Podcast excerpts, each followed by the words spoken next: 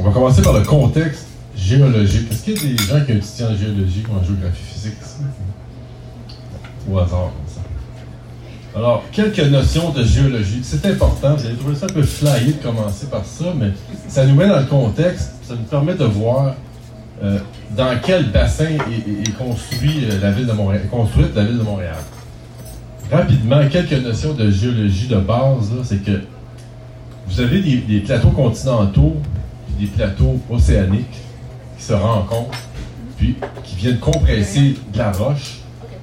Ici, là, vous pouvez imaginer que c'est les Laurentides, la mer qui a été érodée, le, le bouclier canadien à gauche et l'océan à droite. Regardez les épaisseurs, là, que on a à peu près 60 à 80 km de croûte, donc de roc. Puis, à la marge, dans les portions où il n'y a pas de montagne, il y a à peu près 30 km de plateau continental. Dans les océans, il y a environ 7 km de plateau océanique avec 5-6 km d'eau. Ça, c'est le contexte général sur l'ensemble de la planète. Là, je, vous allez voir la, diapo d'après pourquoi je vous montre ça. Parce que Bon, évidemment, ces plateaux-là ont bougé. Vous savez, les plaques tectoniques se sont déplacées plusieurs fois dans, dans l'histoire du monde, dans l'histoire de, de, la Terre. Puis il y a 300 millions d'années, l'ensemble des continents étaient rassemblés en un seul grand continent. Puis à ce moment-là, les plaques se sont cognées ensemble, si on veut dire. Si on peut dire puis les plateaux continentaux ont écrasé des matières, euh, des, des, des, matières sédimentaires, des roches sédimentaires qui étaient plus molles, puis qui ont produit ce qu'on voit aujourd'hui dans la région de Montréal. Donc, on, on, revient ici, là, le, le rose à gauche, là, c'est ce que je vous ai montré, c'est le plateau continental du bouclier canadien. Puis vers la droite, vous avez les Appalaches, qui sont un morceau de, plateau continental du temps où les, continents se sont choqués. Donc les deux, les deux plaques, les deux, les deux plateaux euh, continentaux se sont écrasés, puis ont pincé au milieu du, matériel sédimentaire qui était au fond de l'océan. Donc le bleu que vous voyez ici, là, espèce de petit élancé bleu, c'est de la roche sédimentaire du fond de l'océan qui a été pincée contre le bouclier canadien. C'est dans ça que le, que le fleuve Saint-Laurent puis la, vallée du Saint-Laurent s'est installée. Donc là, c'est l'échelle est, exagérée, mais vous pouvez imaginer qu'entre les Appalaches et euh, les, Laurentides ou le bouclier canadien, s'étend euh, l'ensemble de la vallée du Saint-Laurent. Donc là, c'est pour vous dire qu'on est, on est dans ça. Puis, question de, de, se repérer un peu, le calcaire bleu qui était au fond des océans a été mis en place il y a à peu près 400-500 millions d'années et euh, a été déformé, évidemment, je viens de le dire, a été déformé par le choc des continents. Puis ça nous a laissé des formations qu'on va voir tout à l'heure en fait, qu'on voit à chaque fois qu'on excave ou qu'on creuse une carrière. Quand on creuse une carrière, on voit des calcaires ça, c'est du dépôt qui a été fait dans, le temps qu'il y avait un océan ici. En fait, il y avait. Ça, c'est de la croûte océanique qui a été déplacée euh, contre le bouclier canadien. Quand on creuse des carrières, on vient chercher de la roche sédimentaire qui est euh, sur, la roche mère qui est le bouclier canadien. Donc, euh, quand vous allez dans la carrière Saint-Michel, vous voyez à peu près 40 millions d'années de dépôt de roches sédimentaires qui étaient de, dans un contexte océanique il y avait beaucoup d'eau par-dessus. Parce que le niveau des mers a baissé beaucoup depuis. Une autre photo ici, moi je suis en angle, mais vous pouvez voir les strates, les dépôts. Il y a environ euh, deux, 200 mètres de, formation calcaire euh, sur l'île de Montréal. Et on en voit 60 à 70 mètres dans les carrières. Si, là, si on part de, des 400-500 millions d'années, on revient, on se rapproche. On va aller à 125 millions d'années. Autour de, de, de 125 millions d'années, le Mont-Royal est apparu, mais il n'est pas sorti. Le Mont-Royal, c'est une poussée de magma qui est montée du manteau et qui n'a pas réussi à sortir à travers les roches sédimentaires qui, sont, euh, si on veut, là, en, entre le bouclier canadien et les, Appalaches. Donc, vous voyez toutes les, formations horizontales qui sont ici, c'est des, des des formations euh, sédimentaires qui ont été déposées là du temps où il y avait des océans, puis là, les, océans ont baissé. La poussée de magma n'a pas réussi à transpercer le, sédimentaire, mais après, le passage des, le passage des glaciations, l'avancée et le retrait des glaciers, la fonte, les cours d'eau, les lacs, tout ça a fait une, érosion assez importante pour libérer le, le massif de roches dures. Donc, ce que vous voyez au centre, c'est le Mont-Royal, qui est de la roche dure, qui est dans un contexte de roche sédimentaire qui est de la roche molle. Donc, là, ce qu'il faut, là, on, va s'approcher des rues de Montréal. ici, les roches, les roches molles que vous voyez là, c'est dans ça qu'on a construit notre ville. Notre ville est, construite dans les roches euh, du calcaire de Trenton, mais il reste une, information à passer avant. Bon, là, je, vous donne une petite anecdote. Ceux qui vont sur le Mont-Royal, des fois, c'est super intéressant. Regardez les affleurements rocheux. Vous pouvez voir des poussées de magma à travers le calcaire de Trenton. Donc, les formations calcaires, c'est toujours de la roche grise ou bleue ah, qui, est stratifiée à l'horizontale. De temps en temps, vous allez voir une poussée de roche brune en diagonale comme ça. Ça, c'est un bras de la poussée de lave qui a tenté de percer le, calcaire et qui n'a pas réussi. si vous pouviez aller enlever le gazon sur le top du Mont-Royal, vous pourriez voir le, roc, le, roc euh, de la poussée de lave. Là, ça serait plus du calcaire, ça serait de la roche dure euh, magmatique. Puis en passant, pour votre, euh, votre information, le Mont-Royal a environ 125 millions d'années. De la même façon que le Mont-Royal a pris naissance, toutes les montagnes qu'il y a entre Oka et Mégantic sont nées de la même façon. C'est une poussée de magma qui n'a pas réussi à traverser le, calcaire. Puis après l'érosion, on voit les capes de, de roc, de magmatique apparaître. Toutes ces montagnes-là que vous voyez, c'est tous de la roche dure dans un contexte de roche molle sédimentaire. Vous voyez ici, le, Mont-Saint-Cyr est un peu plus haut que Mont-Royal. Ça s'est fait de, 145 à, 100 millions d'années. Sur le terrain de 50 millions d'années, il y a eu une dizaine de percées dans la vallée du Saint-Laurent. On arrive à la glaciation. On approche des rues de Montréal. la dernière, là, on commence à être pas mal plus proche. La, dernière glaciation a eu lieu là, il y a 100 000 ans, 115 000 à 11 000 ans. Ça, c'est les, glaciers du pôle Nord qui sont descendus jusque dans le, Midwest américain, euh, couvert 100% du Canada. Il y avait 4 km d'épaisseur de glace. Ça apporte un glacier qui descend comme ça, ça apporte énormément d'abrasion, d'érosion des sols. Ça vient mélanger tout ce qui est en place. Puis quand il se retire, bien, tout le matériel qui, est broyé, il relâche en sédiment, puis en moraine, puis en, gros tas de roches, puis en gros tas de, de terre. Puis ça, fait, le relief qu'on connaît un peu là, au, pied des Laurentides. Puis, euh, puis après, ça dépose beaucoup d'argile dans la vallée du Saint-Laurent. On va le voir après, puis c'est ça qui nous intéresse. Donc, vous voyez 4 km d'épaisseur. Quand le, glacier avance aussi, en fondant, il bouge pas. En avançant, il bouge un peu. Puis il fait des stries. Si vous allez dans le nord, vous allez voir des, capes de roche qui sont, qui sont qui ont des stries qui sont en direction nord-sud, qui sont tous parallèles. Ça, c'est un indice qu'il y a un glacier ici qui était appuyé puis qui est descendu sur un cap de roche. Intéressant à constater. Il faut, savoir que, c'est ça, sinon, euh, sinon on pense que c'est une roche comme l'autre roche. Alors, quand le glacier, après 11 000 ans, disons, euh, vers 10, 9, 10 000, 9 000 ans, il y a 10 ou 9 ou 10 000 ans, le glacier est presque complètement retiré, mais évidemment, euh, le, continent a été écrasé par le poids du glacier, puis les eaux de ruissellement vont former la mer de Champlain. Tout le plateau continental est écrasé par le poids de la glace, puis la mer de Champlain s'installe. Là, Montréal a à peu près 80 mètres d'eau par-dessus la tête. Puis, euh,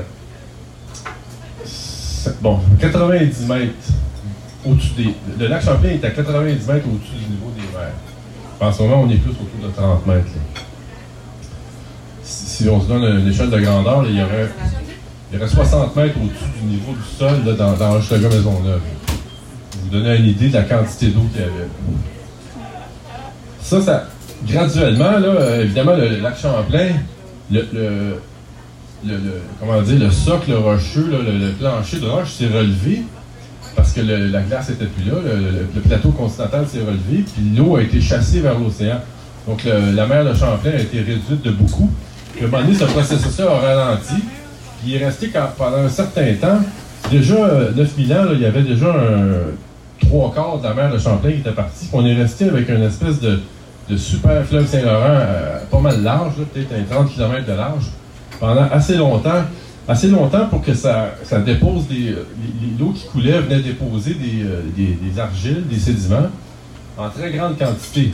C'est là, on arrive au bout de Montréal.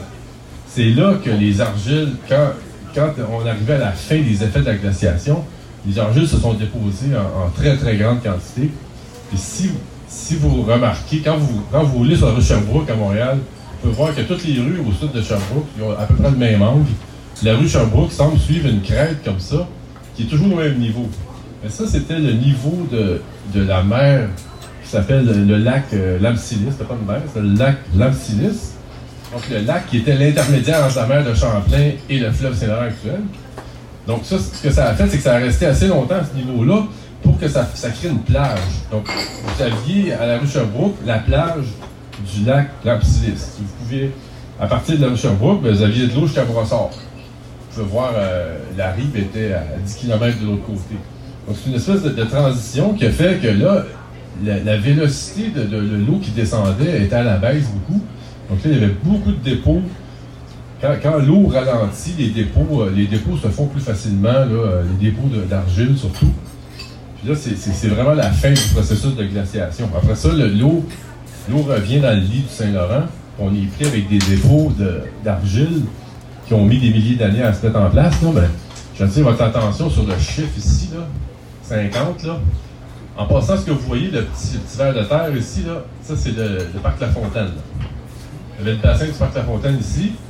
En diagonale, vous avez la rue Sherbrooke. Donc, par extension, ça c'est le Mont-Royal ici. Vous voyez les courbes de niveau. Là. Donc, le bleu, le bleu, là, c'est de l'argile en très grande quantité. Donc, vous avez 30 à 50 pieds d'argile sur la crête de la rue Sherbrooke. Puis plus vous allez vers la montagne, vers le Mont-Royal, plus ça, ça amincit, au point d'arriver sur l'avenue du Parc, il y a peut-être euh, peut-être un, un, un, 300 mm de résidus, il n'y a plus d'argile du tout. Donc les dépôts d'argile les plus importants sont surtout dans l'Est. Puis ils sont. Euh, c'est pour ça qu'on dit que la plateau Montréal est construit sur l'argile. Les rues sont difficiles à entretenir. Les bâtiments sont, sont tout croches. Il y a des dénivelés de 300-400 mm dans la façade puis l'arrière de la maison. Parce que les bâtiments n'ont pas pu résister à, l'assèchement de l'argile. L'argile s'est asséchée. L'argile, c'est un matériau qui peut tenir des bonnes charges, mais il faut qu'il maintienne sa, teneur en eau. Si on, urbanise, on construit des rues, des maisons, puis on envoie toute l'eau à l'égout, la, nappe phréatique puis l'argile va s'assécher. L'argile asséchée n'est pas capable de tenir les charges qu'on veut mettre dessus. Donc les maisons, entre autres, mais aussi les, les véhicules, les camions, puis le tout le camionnage qui a tendance à augmenter, le poids des camions augmente en même temps qu'on assèche l'argile. C'est une recette parfaite pour la catastrophe. Donc, bon, en résumé, vous avez 15 mètres d'épaisseur aux pires endroits du plateau Mont-Royal, puis vous en avez un peu partout dans l'île de Montréal également. De quoi ça a l'air de l'argile? Ça ressemble à du beurre. Je ne sais pas si vous connaissez un peu ce que c'est l'argile. C'est assez profond, on ne voit pas souvent euh, l'argile, mais ceux qui tu peux acheter, on peut acheter de l'argile, c'est une texture un peu de beurre. C'est assez stable, je le mentionnais. Si c'est pas remanié, on peut construire sur de l'argile, mais une fois que ça a été remanié, que ça a été asséché, ça n'a plus de capacité portante, ça perd deux tiers de sa capacité portante, puis là, on est obligé d'aller pieuter ou de l'enlever puis remplacer par un matériau granulaire de meilleure qualité. Donc, ici, super important, dans chaque cours, il faut apprendre un nouveau mot. D'où vient le mot glaise? La glaise, ça n'existe pas. Ça vient du mot anglais glaze. Puis de la glaise, c'est de l'argile. Donc, partez avec ça. Les, Anglais, ils disent take away. Si vous voulez un take away, mais ce serait ça. Si, votre grand-père parlait de la glaise, ben, vous pourriez arrêter de parler de la glaise. Parce que ça vient de l'anglais glaze. On est arrivé. Les fondations de rue.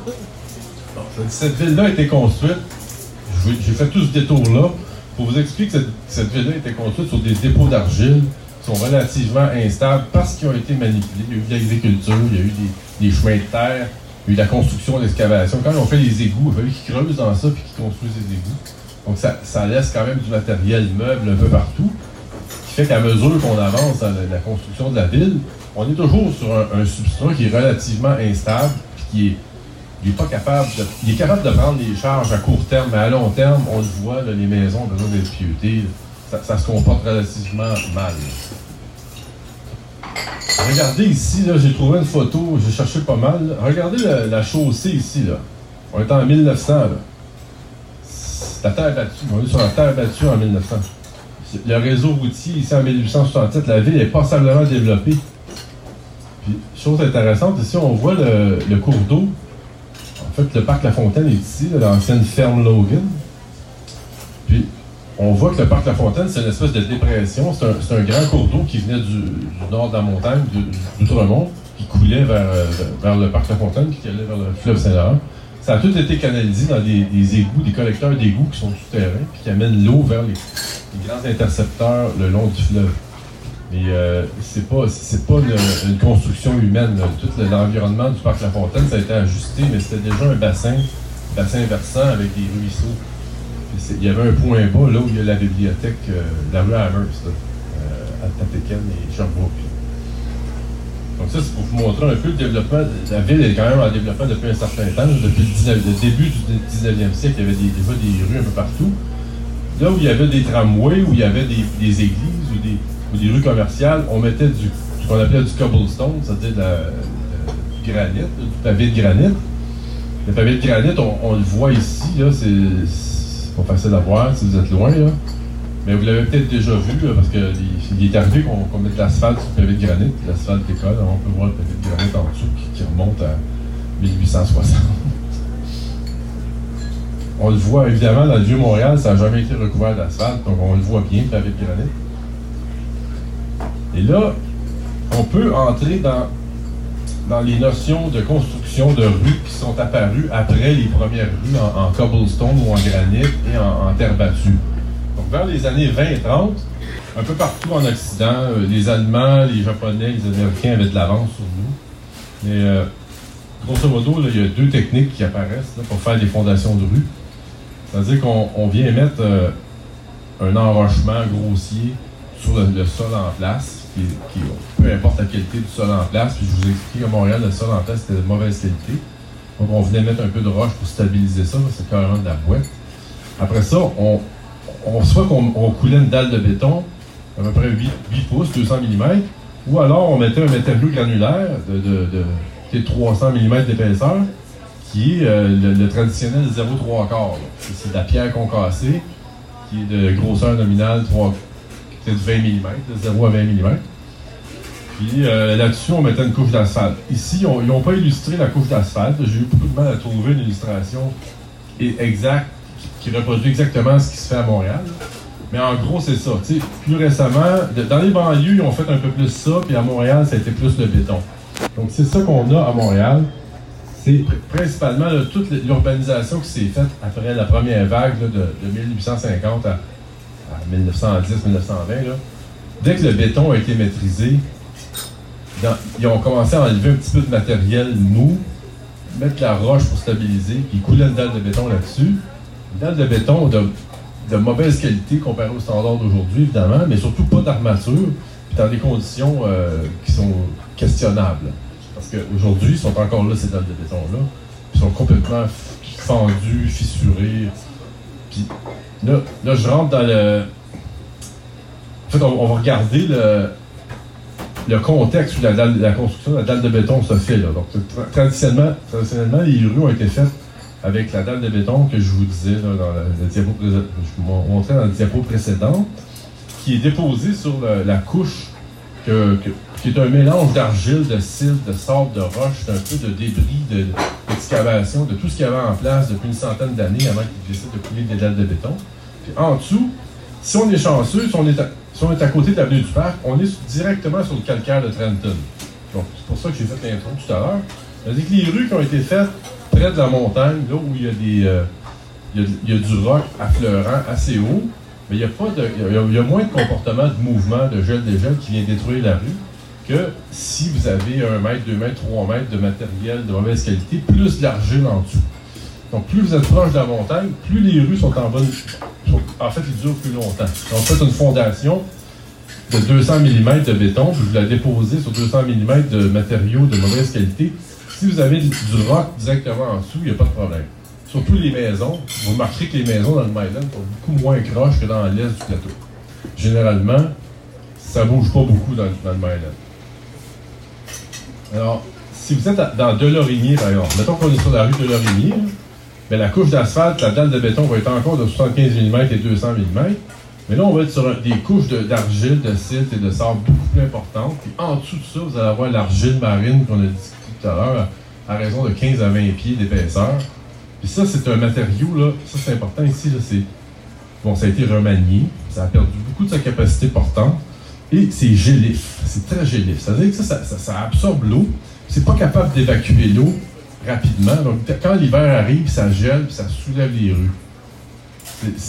Puis aujourd'hui, on, produit des, MG20, des 0,3 quarts que je, vous ai mentionné tout à l'heure. On les fait en fonction d'une capacité de drainer l'eau. Il faut que ça puisse porter la rue, il faut que ça draine l'eau. Sinon, les infrastructures de rue lèvent, puis lèvent, euh, des fois ils peuvent lever de, 100 mm, puis ils lèvent de façon inégale, puis ils dégèlent de façon inégale. Quand, le camionnage passe là-dessus, ils viennent tout massacrer. On va le voir dans le détail. Quand, c'est ça, dès que vous avez un. Regardez ici la poussée du gel. Quand ça, cette masse de. Je prends l'exemple de, de parce que la, quantité de matériel de mauvaise qualité sur lesquels on a coulé une dalle de béton de mauvaise qualité euh, est, exposée à, l'eau, évidemment, parce que l'eau s'infiltre dans les fondations de rue de toute manière. quand, l'eau gèle, ça a une poussée énorme. Ça pousse 40 000 PSC. C'est des pounds par square inch. L'eau qui gèle est capable de soulever des maisons si c'est bien canalisé. Alors, quand vient le temps de soulever la rue, ça soulève la rue. Puis quand ça dégèle, ça, détruit. La profondeur du gel est à peu près 1,8 mètres. Donc là, vous avez là 1,3. Le, gel peut descendre dans l'argile marine un peu. Puis euh, l'eau, l'eau, prend à peu près 10% d'expansion, euh, l'eau, gelée. Donc sur 18 mètres, sur, 1,8 mètres, vous avez 18 cm, vous avez à peu près 20 cm, 8 pouces qui, qui peut soulever.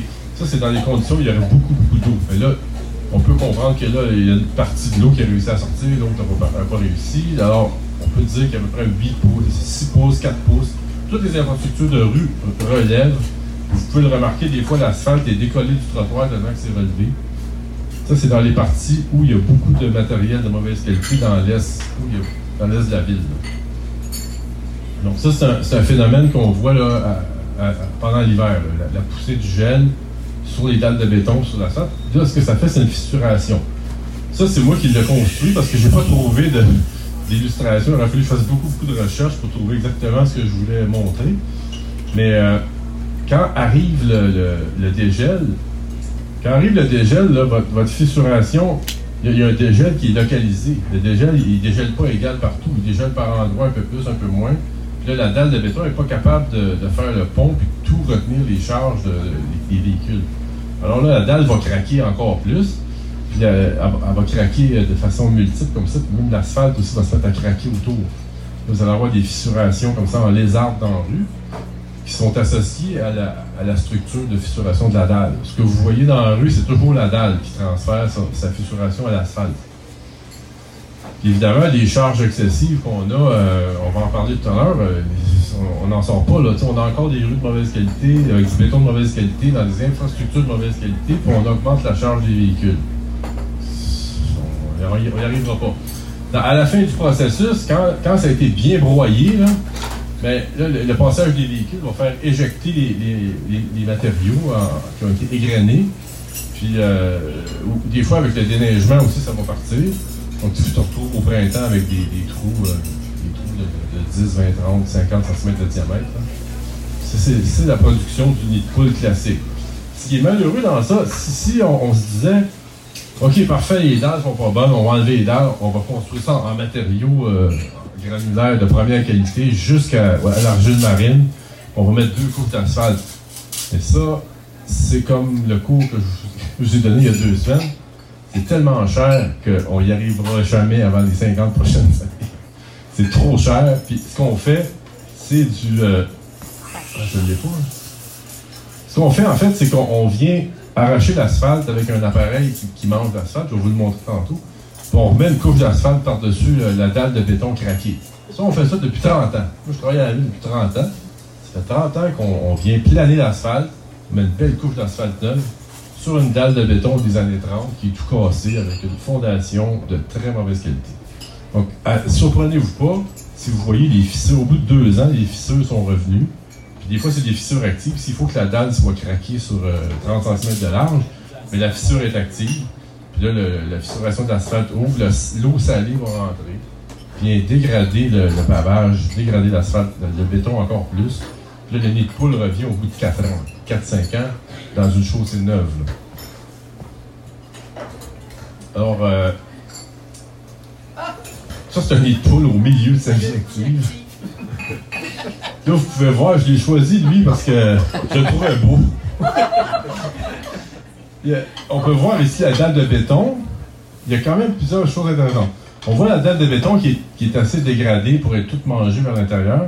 La couche d'asphalte a été usée par le déneigement, probablement le passage des véhicules, l'abrasion. Euh, ça a été fortement usé au point d'être réduite à, 20 mm bon, évidemment, le matériel a été éjecté, donc ça fait un trou parfait pour entrer de l'eau à, grosse quantité chaque fois qu'il y a de la pluie, qu'il y a un changement de température pendant l'hiver. Les, ouvertures comme ça, c'est parfait pour faire rentrer le cancer et généraliser le cancer à la chaussée. Parce qu'aujourd'hui, on fait des, quand on fait des chaussées, on fait des conceptions où la première chose à gérer, c'est l'eau. Il faut chasser l'eau des infrastructures de rue pour le mouvement, pour la, pour la durabilité, puis pour, pour éviter que, que, ça attaque la fondation. Oh, ça, c'est une belle Ouais, c'est beau hein, quand même. Mais c'est pas un nid de poule. Ça, ça, pourrait, ça aurait pu être montré à, la formation il y a deux semaines. C'est une. Euh, je, le prends pour montrer qu'une une dalle de béton, ça n'a pas juste des défauts. Les chaussées avec les dalles de béton, quand, quand il arrive un pli d'aqueduc, qui lave la terre autour de la conduite, qui réussit à percer l'égout, il fait descendre tout le matériel de mauvaise qualité qu'on a discuté tantôt, de la fondation de rue, il fait descendre tout le matériel dans l'égout. Puis là, s'il se fait un chemin par là, le bris d'aqueduc ne sortira jamais en surface. Alors, ce que vous allez avoir, c'est une espèce de cavité qui se, qui, génère en dessous de la dalle de béton, qui fait un pont. Donc là, vous avez une espèce de, de, de, en dessous de la rue, trois ennemis meublés. Puis, éventuellement, la dalle est capable d'en prendre. C'est quand même 8 pouces, mais si elle est fissurée, s'il y a une faiblesse quelque part, ben là, il arrive à un point, il n'est pas capable de tenir en porte-à-faux une charge trop importante. Puis là, ça va tout s'effondrer. Donc, c'est pour montrer que, que c'est ça, le matériel de mauvaise qualité, il est facile à laver. Quand il y a un bris d'aqueduc, c'est facile de le laver et de l'envoyer à l'égout. Si la fondation était faite en, pierre euh, calcaire 0,3 quart, qu'on connaît, de première qualité, ça, c'est pas mal plus difficile à laver. Quand il arrive une fissure, euh, un bris d'aqueduc dans le 0,3 quart neuf, bien compacté, l'eau n'est pas capable de, liquéfier le 0,3 quart. C'est une matière calcaire pure, c'est pas de la terre, c'est pas du matériel sédimentaire, c'est pas de l'argile. Donc, c'est pour ça que le matériel de mauvaise qualité, ça, ça joue contre nous sur tous les fronts. On est pris avec ça, il y en a pas mal. Ça, c'était au carré Saint-Louis? Oui, c'est rue Laval. C'est ça. Bon, quelques. On va passer en revue sept facteurs euh, qui, jouent, euh, qui, favorisent la formation et euh, la survie et la prolifération des nids de poules. Bon, on l'a dit, les fondations de béton en, de, béton en mauvaise qualité. Le, béton de mauvaise qualité, c'est le béton qu'on a mis en place il y a 20 à 30 ans. C'était tout ce qu'on avait on n'avait pas de technologie pour produire des ciments de haute, de haute performance qui nous amènerait à 30-35 mégapascales. Là, on est, dans 10 à 20 mégapascals dans les années où ça a été fait. Donc, c'est des bétons qui ont la moitié de la résistance qu'on a aujourd'hui. En plus, il n'y avait pas d'armature. Ils n'ont pas mis d'armature dedans. Et ils n'ont pas fait de, fondation euh, conséquente en toute la dalle. Là, ça, c'est le premier facteur qui fait qu'on les nids de poules vont toujours revenir. 60 cycles de gel-dégel par année. Ça, un cycle de gel-dégel, c'est quand Peut-être qu'ici, aujourd'hui, ça va geler euh, pendant deux jours. Puis là, pendant les, trois jours d'après, ça va dégeler, va faire beau. Donc là, la, structure, le dessus de la structure de rue va dégeler, puis il va regeler quelques jours après, puis il va dégeler, il va regeler. Ça, le, cycle de gel-dégel se fait 30 euh, fois à l'automne, 30 fois euh, au printemps. Puis au printemps, ça a un effet dévastateur. L'automne, c'est pas pire parce que la matière en dessous est un peu malléable, mais au printemps, euh, le, sol est gelé 1,8 m. Puis là, vous dégelez un, 30, un 30 cm, 20 cm, 40 cm. Puis là, vous le regelez. Donc ça, ça fait une matière qui est, qui est fragilisée puis qui est sur euh, une surface dure. Donc quand il arrive des véhicules qui viennent pilonner votre petit 30 cm qui est dégelé, c'est là qu'il y a un massacre. c'est pour ça que le ministère des Transports exige qu'on réduise les charges au printemps. Parce que là, on est en train de pilonner une infrastructure faible sur une masse congelée. C'est une recette pour la catastrophe.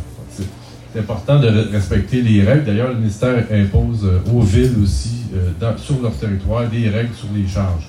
On réduit les charges, euh, des, même les souffleuses, quand on veut ramasser de la neige, puis on est en période de dégel, il faut réduire les charges. on a ici au Québec, peut-être que vous le savez déjà, on a, un kilométrage de rue particulièrement élevé pour le nombre de contribuables. Il y a moins de routes en Ontario, puis il y a plus de population. Aux États-Unis, c'est encore pire. le climat est, plus favorable aux États-Unis. Donc, c'est quand même difficile ici de maintenir un, réseau routier. Il faudrait accepter de payer plus, tout simplement. Puis d'enlever toutes ces vieilles fondations-là. Puis, je, fais une petite parenthèse rapide. Le ministère des Transports, quand il fait ses routes, il n'en fait pas des routes en, vieux béton. Euh, il les a fait plus, récemment que les rues de Montréal, premièrement. Ils ont tout fait dans, les années 50, 60, 70, 80. Puis ils ont tout fait ça sur des fondations granulaires avec des techniques qui venaient d'Europe et des États-Unis. Puis ce qui fait qu'aujourd'hui, c'est beaucoup plus facile à gérer. On ne voit pas beaucoup de, nids de poules. Évidemment, il y en a un peu, mais c'est jamais, c'est pas comparable à ce qu'on vit à Montréal parce qu'ils ont des fondations flexibles en, matière granulaire sur l'essentiel du réseau du ministère des Transports. Des charges excessives. On vous montrer un peu tantôt combien ça pèse une bétonnière. Bétonnière qui roule sur l'autoroute, ça va. Une bétonnière qui se promène à Montréal, ça fait du dommage. Euh, bon, l'abrasion, le broyage des appareils de déneigement. Vous avez tous déjà vu des, tracteurs chargeurs se promener, monter ces trottoirs, puis tourner, puis reculer, puis arrêter. Ça, c'est des, véhicules qui pèsent 12, 13 tonnes, puis qui tournent, puis qui freinent, puis qui font une espèce d'effet d'abrasion, puis de broyage des infrastructures de rue qui sont relativement fragiles. Donc, si votre rue est, en, fin de vie, mais s'il y a des nids de poules qui sont sur le point d'apparaître, mettons que ça peut aider ça, qu'un, chargeur vienne broyer puis vienne mettre énormément de pression sur, euh, sur la chaussée. L'usage abusif de sel de, déglaçage, ça, le, sel de déglaçage, ça vient, ça vient casser tous les liens chimiques, autant du béton que de l'asphalte. Ça vient affaiblir la capacité de, de résister euh, les matériaux de construction et euh, quelques choix techniques mal avisés. On vous en montrer un bon. A des choix techniques qu'on a fait des... complètement stupides. Charge excessive. Regardez, les... Regardez comment ça pèse une grue quand, c'est le temps d'aller déplacer euh, une cage d'escalier. De, euh, travailler dans le métro de Montréal, ça prend une vraie grue de, gros calibre. Ça pèse 46 000 livres, 21 tonnes. Lui, il faut qu'il se rende ces lieux. Là. évidemment, il n'y aura pas en période de dégel. À un moment donné, il va passer, puis euh, s'il si, frappe des bosses, il va, faire, il va faire un malaxage de la rue. Avec une charge comme ça, il va faire beaucoup de dommages. Pas visible à première vue, mais à force d'en faire passer des autobus à 10 tonnes vides, des, tracteurs chargeurs 12 tonnes. Un tracteur chargeur comme ça qui se promène dans les rues, qui, euh, qui déneige, qui ramasse de la neige, puis qui, fait des. qui, tourne sur, un dixaine quasiment. Lui, il en fait du dommage aussi. Il monte sur les trottoirs, pas de problème. La bétonnière, 18 tonnes, ça pèse une bétonnière.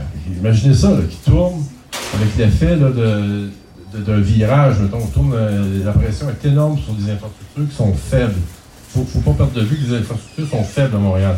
là, la technologie euh, accélère, les charges augmentent, on est plus en plus performant, mais nos rues ne sont pas capables de prendre ça.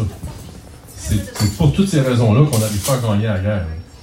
Choix technique mal avisé. Qu'est-ce qui est arrivé ici? Qui a décidé d'asphalter le rail de 1860 du tramway de Montréal? On va mettre, c'est le matin, on va mettre 30 mm d'asphalte sur le rail de 1860 avec le cobblestone en dessous, le pavé de granit. Puis euh, on verra. on verra, c'est ça. peut-être que vous avez déjà vu des bouts de rail comme ça sortir. Au coin de Montréal, Saint-Denis, il y en avait un. Sainte-Catherine, il y en avait des bouts de rail qui sortent de la chaussée comme ça. Il faut. Non, on dit aux arrondissements, allez entretenir ça, c'est votre responsabilité, l'entretien. Là, l'arrondissement doit fermer la rue, doit couper le rail avec, avec une torche, faire une réparation locale. C'est un avant-midi de travail. C'est des, c'est des décisions complètement stupides. Je le dis pas comme fonctionnaire de la ville, je le dis comme individu payeur de taxes. Alors, c'est ça, ça pressait. les tramways, ça dérangeait, ça prenait de la place, c'était pas assez vite. Les chars étaient, ils étaient tannés d'attendre les tramways, il y avait des accidents. Donc, c'est moi ça de là, on met de l'asphalte, on passe à d'autres choses. C'est ça qui est arrivé. Bon. Tu sais, les nids de poules, là, il y en a, il faut quand même les réparer. Tu sais, on va pas euh, passer notre temps à expliquer pourquoi il y en a, on va quand même falloir essayer de les réparer. la ville a quand même euh, fait un effort là-dessus, développé une méthode pour, euh, pour, réparer de façon durable dans des conditions d'été les nids de poules pour pas qu'ils reviennent. Mais ça, euh, à droite, ce que vous voyez là, c'est une opération qui dure 15 minutes par nid de poule. Il faut, faire un cisaillement pour avoir des côtés droits. Il faut mettre la colle, il faut, remplir ça en deux couches. Évidemment, il faut enlever l'eau. Il faut compacter avec un, pilon à chaque couche. Évidemment, ce nid de poule-là ne va pas revenir dans, trois semaines. Mais lui, ici, je peux vous garantir que dans trois semaines, un mois, il est revenu. Parce que les autres, là, ils pitchent, ils pitchent ça dans l'eau, deux pelletés de raisin sec dans l'eau, puis ils tapent avec une pelle dessus. Puis ça, ils font ça parce qu'ils en ont des, milliers, pas des centaines, des milliers. Quand, euh, un arrondissement qui a 150 km de rue, des fois, ils peuvent avoir un, quart de leur réseau routier qui est bourré de nids de poules. Donc ça, c'est quoi? C'est 30, 40 km de rue qui a des, a des centaines de nids poules. Donc ça, ils peuvent pas se dire, on, va passer euh, les six prochains mois à boucher des nids de poules à, genoux, à terre, en train de cisailler autour des... C'est ça que ça prendrait, mais on n'y arrive pas, il y en a trop. Il y en a trop. Alors, ce qu'on fait, c'est qu'on va au plus vite, on bouche. Là, à mesure que la belle saison arrive, quand, le beau temps arrive, le, pilonnage des roues fait que s'il fait chaud, le passage des véhicules nous aide un peu, mais ça fait une espèce de, crêpe qui va durer pour le restant de l'été jusqu'au prochain hiver. On réussit à gagner comme ça, ponctuellement, la guerre contre un, trou qui, qui, peut juste revenir. Vous le voyez en dessous ici, on voit le béton, là la fissure est encore là. Ça va bouger. Il suffit qu'une bétonnière passe là-dessus, puis euh, c'est fini. Ça, tout, tout va sortir.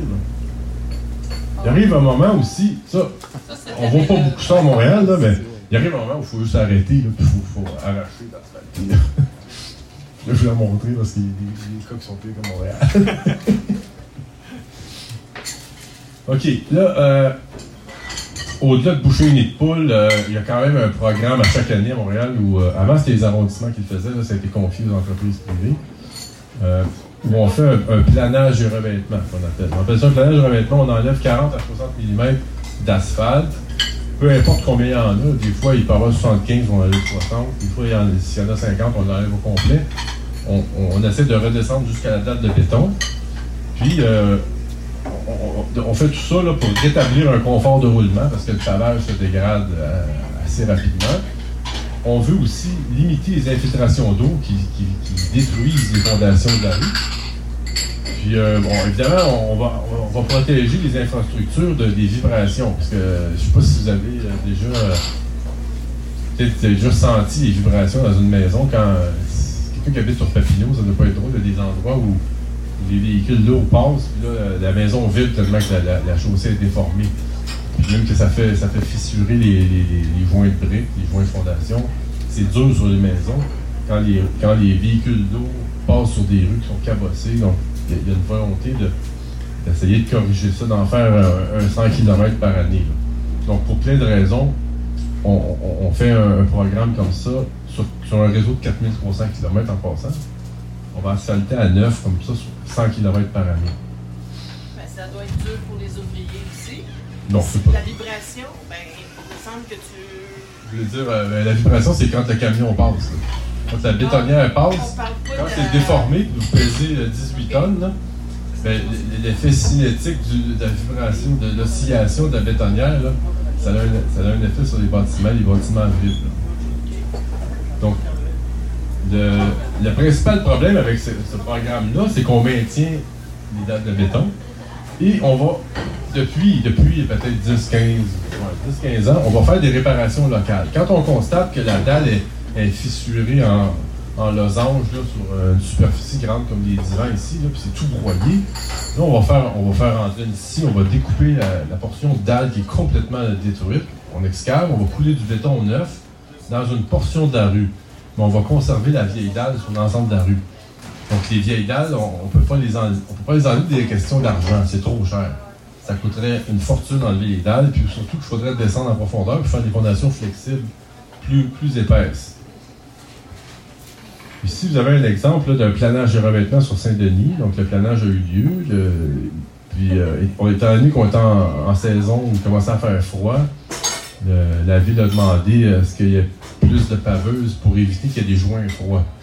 en ayant quatre paveuses de front comme ça, ben, les, joints sont faits à chaud, sont compactés à chaud. On, a plus de chances que le, le, joint le joint travaille. On a moins de chances que le joint travaille et qu'il prenne l'eau avec le temps, qu'il se finisse fissurer, qu'il se fasse une fissure longitudinale. Quand on essaie de jointer un joint froid, quand on a passé, on revient au bout d'une heure, le pavage au début il est froid, on n'arrive pas à le compacter.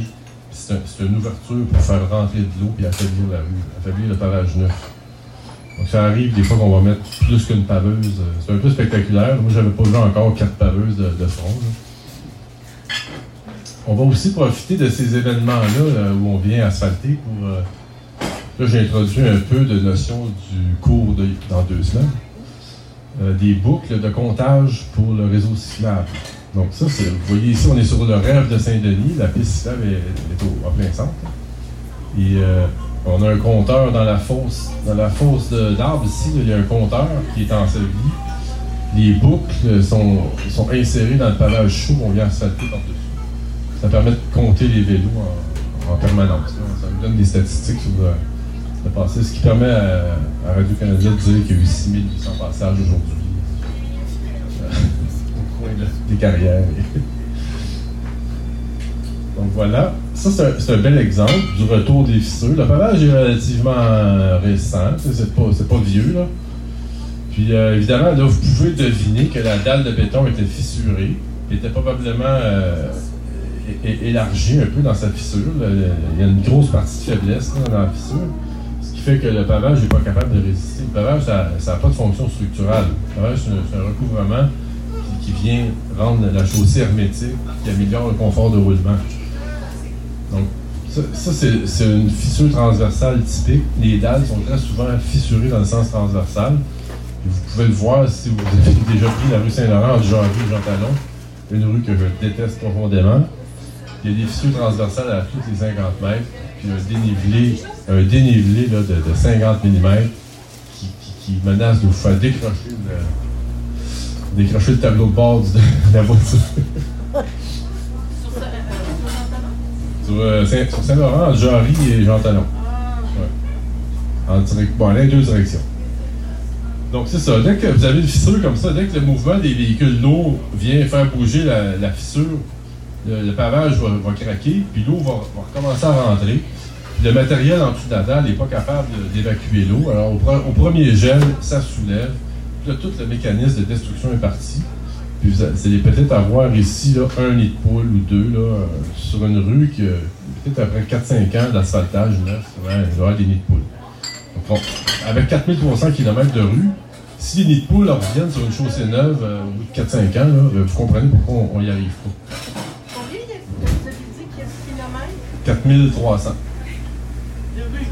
Ouais. Bon, dans certaines circonstances, ça c'est le. Ça c'est le, le, le, NEC plus ultra. On, excave 100% des infrastructures, trottoirs, chaussées, dalles de béton. On descend 6 à 700 mm de profondeur. On fait une fondation flexible en MG20, 400 mm de, profondeur.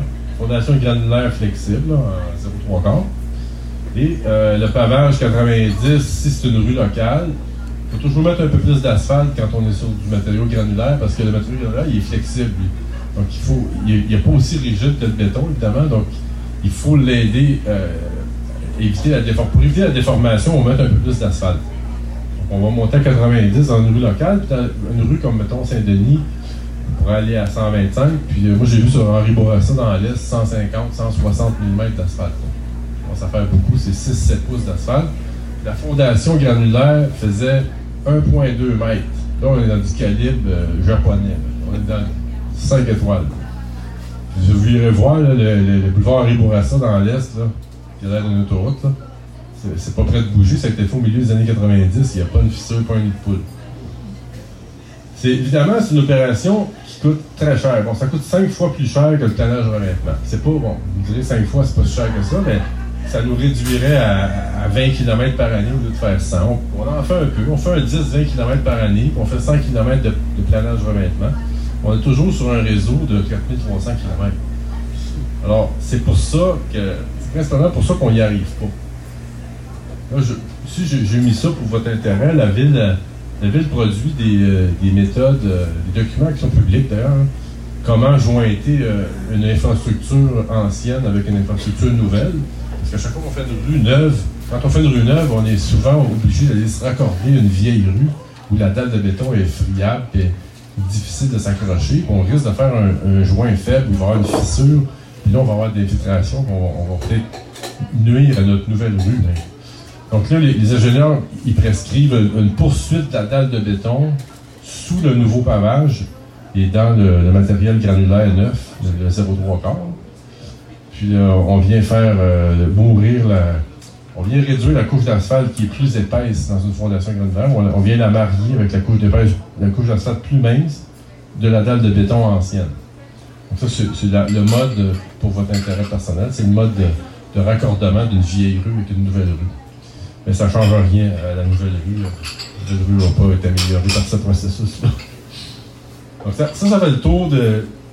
J'espère que je ne voulais pas aller trop creux, mais je pense qu'il n'y a, pas beaucoup d'autres choses à dire pourquoi euh, on n'arrive pas à gagner la, guerre des de poules. Ça- C'est surtout à cause des fondations, les dalles de béton qui sont faibles, puis le prix que ça coûterait pour sortir les dalles de béton. Si on décidait qu'on les enlève toutes, c'est comme quelqu'un qui dit ben là, moi, j'ai de l'amiante euh, dans les murs de ma maison, j'aime pas ça, mais le, plus bas soumissionnaire me charge 90 000 pour enlever la- l'amiante. Euh, peut-être que tu vas réparer, tu vas peinturer, puis tu vas y penser. Tu ne mettras pas 100 000 pour enlever euh, l'amiante dans ta maison. Enfin, tu pourrais, mais peut-être que tu n'as pas les moyens non plus. La ville n'a pas vraiment les moyens d'enlever les dalles à grandeur du, du- du- du 3, 4, peut-être pas 4300, mais sur 4300, il y a peut-être la moitié qui est vraiment de- du central vieille dalle. On a fini? 10 minutes? OK, 10 minutes, il reste deux sujets. Déneigement, propreté, puis un, un- un petit, un petit bonus. Ces rues-là, il faut les déneiger, là.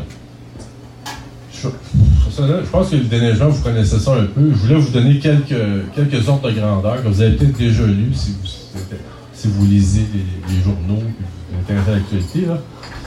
la moyenne des précipitations à Montréal, c'est à peu près 2 mètres de neige par année. là. Puis on, on, on budgète 175 à 200 millions de dollars. C'est comme un million de centimètres finalement. À peu près, ouais. Ou, ou 38 000 piastres du kilomètre. Mais c'est ça, on budgète toujours un petit peu plus parce que on peut pas arriver en, en milieu de saison et dire là, il faut faire un sommaire décisionnel, il va aller chercher de l'argent pour payer l'entrepreneur, mais c'est tomber plus de neige. Donc on, on budgète fort puis on, on a toujours des surplus à la fin de la saison. Alors, euh, pour ça, c'est pour 19 arrondissements. Et euh, si je prends, si je, je- je découpe ça, je descends ça dans un exemple là, de, de l'hiver 2018-19, là, on a eu un petit peu plus que la moyenne, 208. Il y a eu 26 déblaiements, donc à chaque fois qu'il tombe 4-5 cm ou 4 cm, on sort, on fait un déblaiement. Même si en tombe 30, on fait un déblaiement avant de, ramasser la neige. Éventuellement, quand la neige est en trop grande quantité, euh, votre voisin n'est plus capable de stationner, mais là, on va ramasser la neige. On, on a fait 6 chargements cette année-là. L'hi- L'hiver a coûté 166 millions, dont 100 millions à contrat et 66 millions en régie. Ça, ça veut dire que c'est les codes bleus de la Ville de Montréal qui font exactement les mêmes opérations, sensiblement les mêmes appareils. Euh, je ne cacherai pas que ça va moins vite avec les employés de la Ville, à cause des, règles syndicales et des, problèmes mécaniques et de toutes sortes de. ouais, des problèmes de main-d'œuvre, problèmes mécaniques, il y a une série de problèmes. Il n'y a pas juste un là. Euh, donc c'est ça, ça coûte moins cher en régie, mais c'est beaucoup plus long. C'est deux fois plus long que le, privé. Donc euh, on, a des normes à, faire respecter, puis le privé arrive à les respecter sans problème. Puis la ville, euh, de peine et de misère, réussit à rentrer dans. Je triche un peu dans les résultats. Bon, rapidement, je pense que là, je vous apprends rien. Vous vivez ici. euh, on reçoit 50 cm de neige en moyenne dans les gros mois. Ça, se décline comme ça, grosso modo. La ville a une politique de déneigement. Ça, depuis 2015, euh, il neige ce qu'on ramasse, ce qu'on ramasse pas. Savez-vous pourquoi c'est 2015, la politique de déneigement?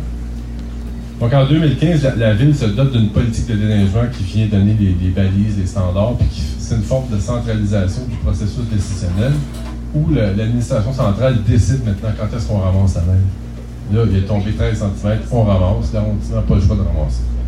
Et s'il tombe 2,5 cm, tu n'as pas le choix de sortir en déblaiement. Donc, les grandes lignes du. du, euh, c'est pas un, gros document, la politique, ça doit faire 12 pages. Mais si on, s'amène à l'essentiel, on va à l'essentiel, c'est que dès qu'il y a un événement météo, là, c'est glissant, il faut sortir, faire de l'épandage sur les transports sur les chaussées. Il faut faire un déblaiement dès qu'il y a 2,5 cm d'accumulation. Et on ramasse la neige autour de 10-15 cm d'accumulation. Mais ça, c'est la discrétion de la direction de la ville de Montréal. C'est pas les c'est plus les arrondissements. Ça, ce, free ride-là, il a duré à peu près 6 ans. Euh, puis évidemment, il y, a- un ordre de, priorité. C'est-à-dire qu'on a divisé en trois, comme le ministère des Transports divise en trois les types de rues. Il y a des grandes artères, les, les- les axes là, où c'est plus large, où il y a des, lignes d'autobus, des accès au métro, des rues commerciales, euh, des hôpitaux, des, en fait des points euh, de, convergence où on veut aller, euh, où on veut que la, la- la circulation soit établie rapidement. Il y a les rues collectrices qui, mènent aux rues locales et les rues locales qui sont strictement résidentielles. Donc ça, il y a des niveaux. Pour ces trois opérations-là, il y a des délais qui sont associés à chaque rue, à chaque type de rue. Donc ça ne donne rien dans le détail. Vous comprenez qu'on on va donner une priorité, on va donner plus de pression pour les grandes artères. Ça- en 4 heures, il faut que le déblaiement soit fini, mettons. Puis dans les rues locales, on va tolérer que ça prenne 8 heures. Puis sur, le, sur le réseau cyclable, on va tolérer que ça prenne 12 heures. Donc, c'est ça. Le réseau cyclable, il faut quand même le déneiger lui aussi. Puis, euh, il y a. euh, c'est-à-dire que le, réseau cyclable, c'est quand même une bébête qui ne savent pas comment dealer avec, ils ne savent pas quoi faire. Ils l'ont mis dans un cas particulier. À la dernière page. Euh, en hiver, seules les voies cyclables faisant partie du plan des voies cyclables 4 saisons sont accessibles. Les voies cyclables aménagées dans la rue et identifiées par marquage au sol, de même que les voies cyclables séparées de la circulation par un élément physique comme un maille de béton, bénéficient du même niveau de service que la chaussée sur laquelle elles se situent. Donc, théoriquement, si vous avez euh, une piste cyclable sur Saint-Denis, elle devrait avoir le même niveau de service que ce que vous donnez à la chaussée et au trottoir de la rue Saint-Denis. Niveau de service égal. Si votre piste est sur une, rue locale, ben, vous pouvez la négliger en autant que vous négligez le de la rue et, du trottoir. Donc, vous devez traiter le- le réseau cyclable de la même façon que vous traitez le réseau de trottoir et le réseau de chaussée. C'est ce qui est mentionné, mais il n'y a, pas de mention sur euh, quatre saisons accessibles. Donc, les arrondissements ne veulent pas se mouiller, puis ils ne veulent pas dire ça, c'est accessible quatre saisons. Donc, il y a tout un flou autour de ça qui, est sur le point d'être corrigé. Je ne peux, pas- vous donner de scoop, là, mais on, travaille là-dessus. Parce qu'on peut pas. euh, on est une ville nordique. Regardez ici, il y a des quartiers où on retient 15-16% des cyclistes en hiver. Donc, Laurier, Berry, là, dans les, beaux jours euh, de la belle saison, là, ils passent 4-5 000 vélos. On en retient 15 en hiver. Sur le rêve Saint-Denis, on va retenir 1000-1500 cyclistes l'hiver. C'est- C'est quand même euh, c'est quand même conséquent. Il faut donner le service. Il y a une progression. Là, ce que vous voyez, c'est euh, une petite récession aussi en 2018-19. Des fois, il suffit d'un hiver où il y a quelques épisodes très froids, d'hiver là. euh, Puis là, on, vient de perdre des statistiques. puis on vient de faire baisser nos chiffres. Puis on s'aperçoit que là, on a retenu moins de monde. Ou alors, ça peut être simplement, quelqu'un me disait à, Vélo Québec, si vous déneigez pas bien le réseau cyclable, ben, les cyclistes ne passent plus dans le réseau cyclable, donc ils sont plus comptés par vos compteurs. Ce qui est un peu logique. S'il y a de la neige, Saint-Urbain, il y a un compteur dans l'axe de la bande cyclable. Si euh, on met la neige dans, la bande cyclable, ben, le compteur ne compte plus les vélos. Les vélos passent à côté, puis là, on n'a plus de statistiques. Alors, quand on va voir les gars de voirie, on leur dit euh, le déneigement, ça sert à plein de choses, ça sert aussi à nous, donner un portrait juste de combien il y en a. Tu es en train de faire ça pour rien. C'est ça. Pour vous dire qu'on a 65 compteurs sur le territoire, puis on aimerait ça pouvoir compter à l'année, puis faire des vraies statistiques. D'ailleurs, on a commencé l'hiver dernier, on, faisait des observations pour faire une corrélation. On regardait pendant l'heure de pointe du matin combien il passait de vélos manuellement. On allait comparer avec le compteur combien lui comptait de vélos. On a vu évidemment qu'il ne compte pas 100% des vélos. Ça, on pourrait le reproduire, on pourrait avoir euh, une moyenne de, de vélos perdus. Le remorquage, donc, on est encore dans la neige. Si euh, vous n'avez pas de voiture, vous ne savez pas ce que c'est. Puis euh, si vous, respectez les règles, vous ne savez pas ce que c'est non plus. Mais on remorque, à chaque chargement, on remorque 6000 voitures à Montréal. 6000. Pensez-y. là. Ça, là, c'est c'est 10 minutes chaque voiture. L'opérateur de souffleuse, 45$ piastres de l'heure, il est là, puis euh, il fume sa cigarette, il attend. Il attend qu'on enlève les 6 voitures qui ont décidé qu'ils ne respectaient pas l'interdiction de. Un train de chargement, ça coûte 2000$ de l'heure. Puis là, monsieur a laissé sa voiture dans la rue. L'autre aussi, l'autre aussi. Donc, à chaque fois qu'on arrive pour faire une rue, il y a tout le temps 1, 2, 5, 6 voitures qui n'ont pas, pas respecté. Évidemment, elles sont pleines de neige. Il faut dégager, il faut reculer la remorque, il faut trouver un trou à cette voiture-là pour monsieur qui n'a pas réussi à se trouver un trou. Donc, c'est un paquet de troubles de déneigement. Moi, là, je le dis comme, comme contribuable, comme citoyen, l'amende devrait être plutôt autour de 6 à 800 pièces, pas 180 pièces. Parce que ça n'a juste aucun bon sens, l'argent qui est perdu dans, ces opérations-là. Il faut embaucher euh, 500 emplois- 500 employés affectés strictement au remorquage pour les 19 arrondissements. 500! Imaginez-vous, là. On paye du monde pour gérer des problèmes de logistique reliés à quelqu'un qui n'a pas respecté euh, l'interdiction de stationner. Je comprends que la ville doit faire attention dans ses communications et doit être poli, c'est correct, là, mais il faut, à un moment donné, il faut se dire les vraies affaires. Il y a des choses qui dérangent, qui coûtent très cher. Ça, ça, c'en est une. Bon, après ça, vous avez le, le nombre de remorquages en janvier. là. Évidemment, au début de l'hiver, il y en a toujours plus. là. Il y en a qui pensent que l'hiver n'est pas arrivé. mais- On a 25 000, 25 000 dans le premier mois, puis 5 000 dans les mois d'après. Dé- Décembre, il y en a un peu. Janvier, il y en a beaucoup. Mais c'est- quand même inexplicable. Puis après ça, on a eu un, on a eu un problème qui est apparu. Les, les véhicules de luxe, là, on s'est fait dire par la ville, vous ne pouvez pas toucher aux véhicules de luxe. Les véhicules électriques, vous ne pouvez pas toucher aux véhicules électriques. Donc là, il faut contourner les véhicules parce que là, on ne peut pas tirer sur un véhicule de luxe, on pourrait briser toutes les, les jupettes en plastique. Donc là, ça devient un ridicule consommé. Y a-tu de la dentelle? Moi, c'est tellement pas mon, mon. Alors, euh, là, on va peut-être finir avec ça. Je pense qu'il en reste, reste quelques-unes. là. Pas de chargement sur le plateau Mont-Royal, 11 décembre 2009. Qu'est-ce que ça vous rappelle, 11 décembre 2009? Les élus euh, du plateau sont élus en, novembre 2009. En fait, la, la manchette est du 11 décembre, mais ils sont élus en novembre, puis ils décident de plus chercher la neige la fin de semaine. En fait, samedi, dimanche. Pourquoi ils décident ça? Parce que Luc Ferrandin se rend compte que ça coûte un million de dollars à neige. À chaque fois. Un million de dollars. Puis, dans son arrondissement, je vous l'ai dit tantôt, c'est 6 000 Gandalville, mais lui, il y a presque 10% des remorquages sur son territoire. 500, remor- 500 remorquages qui ralentissent ses opérations. Dans, la boîte où on gère toute la logistique du remorquage, il y a, il y a 40 employés. Ça devient un délire total. Puis, consommation de diesel, puis ça, c'est- en fait, ça m'a été demandé à moi, c'est pour ça que j'ai les chiffres. Un, chargement standard de 5-6 jours, ça consomme 30 000 litres de diesel. 30 000 litres pour rétablir le confort de stationnement, en gros. S'il n'y avait pas de voiture stationnée, on pourrait déplacer en neige puis rouler. Mais je comprends qu'on qu'on qu'on déneige, je sais pas. Je ne pense pas un discours anti-voiture, mais juste prendre conscience de ce qu'on fait pour rétablir le stationnement gratuit sur les rues. 30 000 litres. Ça, c'est 60 000 piastres gaspillés en 5 jours. Alors, c'est ça. Là, Ferrandin, il a dit- quand il a pris conscience de ça, déjà, il avait hérité d'un- d'une dette euh, considérable de l'administration précédente. Il a dit, là, c'est terminé. Premièrement, on, on mange en neige la fin de semaine parce que le samedi, dimanche, on, gaspillait en temps supplémentaire euh, entre 50 et 75 000 piastres. De- Juste de temps, parce que, parce que les, plus vieux venaient travailler le dimanche, samedi, dimanche, c'était en double. Puis on brûlait des, des quantités d'argent phénoménales. Puis, euh, il a décidé aussi, accessoirement au samedi dimanche, que euh, s'il tombe euh, 10, 12, 13, 14 cm, là, on va y laisser à terre, on va attendre la prochaine. On va juger, on va, on va étirer l'élastique un peu. Quand il en tombera un autre, on ramassera les deux d'un coup. Évidemment, ça, ça, ça fait mal politiquement. Il s'est fait rentrer dedans d'aplomb par beaucoup de monde.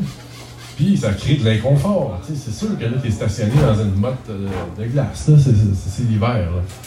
Mais Moi, je, je suis finir avec celle-là. là. En fait, oh, il y en a deux autres. Ben, euh, tu, l'as passé, mais vas-y, euh, les gens euh, sont pendus à tes lèvres. Ça, c'est tiré de la formation il y a deux semaines où on parlait des égouts. Je vous montrais, euh, je vous montrais aux gens qui étaient là. Peut-être qu'il y en a qui étaient, là. Je m'excuse pour ceux qui étaient là. Le- la neige a trois destinations quand on ramasse la neige. On la ramasse par, par milliers, millions de mètres cubes. là. La première destination, c'est les chutes à l'égout. Donc, il y a des grandes chutes qui sont construites sur des, euh, des grandes cheminées construites sur des égouts collecteurs de grand diamètre. Puis, euh, ils sont situés principalement dans le centre de la ville, dans, le bas de la ville, le long du fleuve, ou alors le long euh, de la rivière de Prairie. Puis, on, peut verser des grosses, grosses quantités de neige dans les chutes, puis évacuer ça vers l'usine d'épuration. Euh, La deuxième destination de la neige, c'est la carrière Francon à Villeray, qui est euh, juste à côté de, Saint-Michel. On envoie là, à peu près 40% de toute la neige de la ville. C'est quand même important. Ça, ça. C'est magnifique là, pendant l'hiver, mais au printemps, c'est moins beau. c'est plus brun que blanc. Et euh, troisième lieu d'entassement, on entasse la neige euh, à certains endroits, là, à Ville-la-Salle, dans le sud-ouest. Il y en a dans l'est aussi, dans l'ouest, un peu Quand il y a des terrains qu'on peut le faire, les camions viennent déverser leur chargement, puis il y a des souffleuses à, très haute puissance qui vont pousser la neige en verticale pour faire un entassement euh, gigantesque. Ça finit par fondre. Ça, euh, tu sais, on- je donnais les contrats pour aller casser la glace au mois de septembre. Parce que ça ne fond pas ça en, trois semaines quand il fait beau. Ça descend de moitié euh, au courant de l'été. À un moment donné, il se fait une croûte de tous les résidus de la ville qui protège le- la masse de glace en dessous, puis ça arrête de fondre. Là, il faut, il faut rentrer des béliers mécaniques. C'est épouvantable, hein? Il faut rentrer avec, trois béliers mécaniques. Il faut détruire cette structure-là, qui, est- qui est une espèce de chape de, de boîte, avec de la glace, des épaisseurs de glace là, de deux pieds de glace. Évidemment, ça, fond, puis ça, ça, ça pogne en masse, là. Ça, ça pogne en pain. Là, il faut tout détruire ça, puis pour que ça fonde, puis que ça aille à l'égout, pour qu'on puisse partir un autre hiver. qu'on a besoin d'espace. Après ça, il faut tout ramasser, les résidus. Les résidus de la ville se retrouvent là. Tout- Toutes les vidanges qui sont broyées dans les souffleuses se retrouvent là en quantité industrielle. Là, il faut passer avec des, des pelles, des, chargeurs, puis charger ça dans les camions, des grosses quantités à, à- à l'enfouissement. C'est énorme. la gestion de la neige à Montréal, euh, c'est quelque chose de- qui gaspille énormément. Pensez-vous, gars, 600 chevaux, là, cette affaire-là. Combien de diesel qui brûle, lui, dans, dans une heure? là? Je veux pas savoir.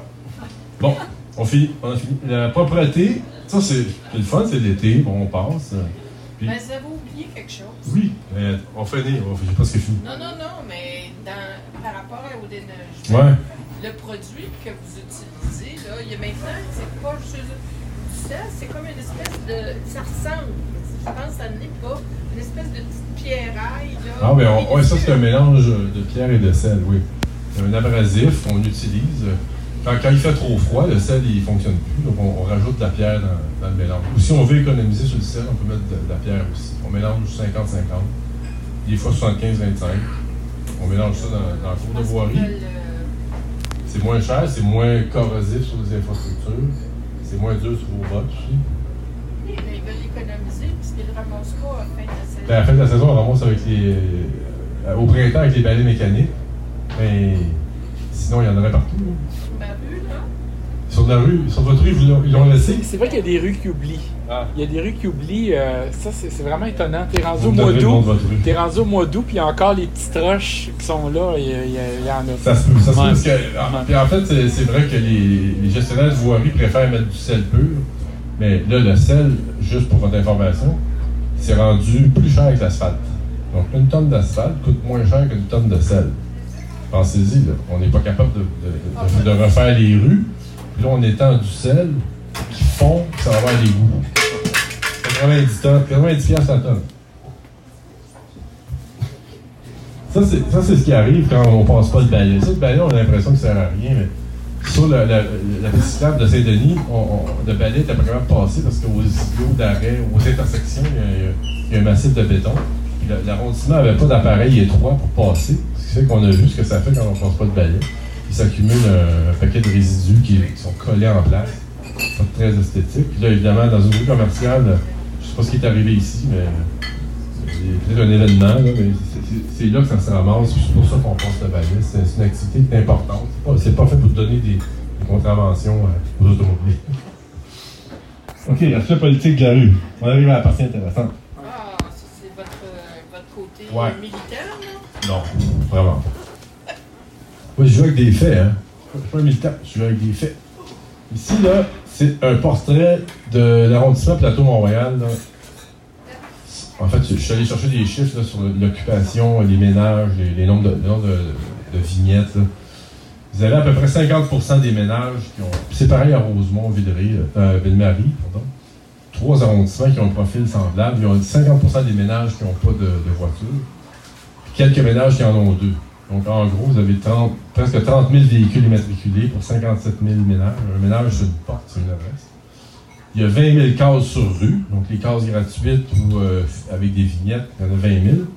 Il y a 10 000 à vignettes, puis il y en a 20 000 au, total. Donc, il y en a à peu près la moitié qui sont gratuites. On vend 13 000 vignettes. Donc, on vend plus de vignettes que le nombre de cases avec vignettes parce qu'il y a un roulement, puis parce que ça, ça met une pression. En fait, c'est tout un calcul qu'ils font. Là, euh, ils disent qu'ils peuvent, en, ils peuvent desservir. Il y a des gens qui achètent une vignette et qui mettent leur voiture dans le cours pareil. Donc, c'est, c'est possible de vendre 10, 20, 30 plus de vignettes que le nombre d'espaces euh, surplus qu'on a avec vignettes. Pour votre intérêt personnel, la valeur d'une case basée sur le terrain qui est à côté, ça vaut à peu près 35 000 une case pour mettre une voiture dans, dans un arrondissement comme Plateau-Montréal. Le coût d'entretien, le déneigement, l'asphaltage, la propreté, tout ce qui est relié à ce qu'on appelle la voirie. Là. Si vous prenez le budget de voirie qui entretient les rues, c'est estimé à 1300 par année. C'est des chiffres qu'on voit semblables en Ontario aux États-Unis. Donc, c'est 1300 par année que ça coûte à la ville pour entretenir euh, une case de stationnement. Regardez combien on, facture. Plateau Montréal facture entre 140 et 225 pour des, véhicules de 3,5 litres, des véhicules plus, plus, plus, gros, des sports utilitaires. Et euh, la, deuxième vignette est pas mal chère. Ça commence à être correct. Là. Je suis relativement satisfait, une pièce par jour. À Toronto, euh, si vous avez un stationnement dans la cour, c'est 700 par année pour avoir une vignette de rue. Halifax, bon, ça va jusqu'à 480, 660 à Ottawa, 360 à Vancouver. Puis malgré tout ça, à l'arrivée euh, de l'équipe de Ferrandaise au plateau, le nombre de voitures au début a baissé, mais il était à la hausse depuis. Puis en 2017, on était, ah, comme je vous ai montré tout à l'heure, à 29 000. C'est passé de 27 000 à 29 000. Donc c'est une tendance qui est difficile à contenir. Ça, met beaucoup, beaucoup de pression il y, a quelque chose d'un peu injuste à ce que les gens qui n'ont pas de voiture subventionnent euh, l'utilisation de la rue pour ceux qui, qui, ont des voitures, qui, stationnent dedans. Alors, voilà. Super. Bravo. Vas-y.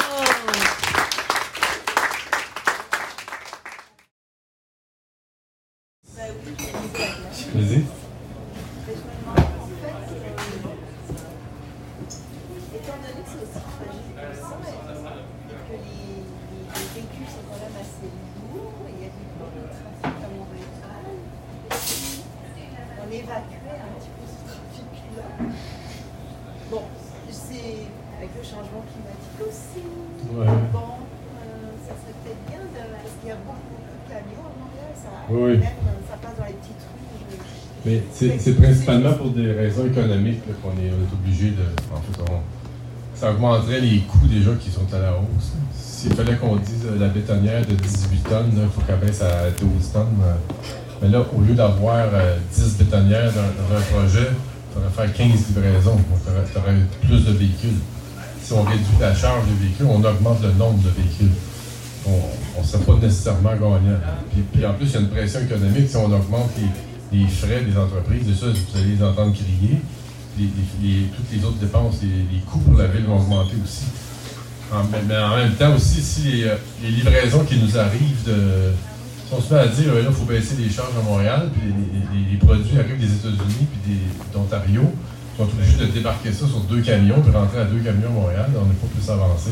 Donc on est, on est vraiment coincé avec la pression économique, puis le fait qu'on soit imbriqué dans un marché nord-américain c'est un peu notre problème à nous. Là. euh, on est pris avec des vieilles rues, vieilles, vieilles infrastructures.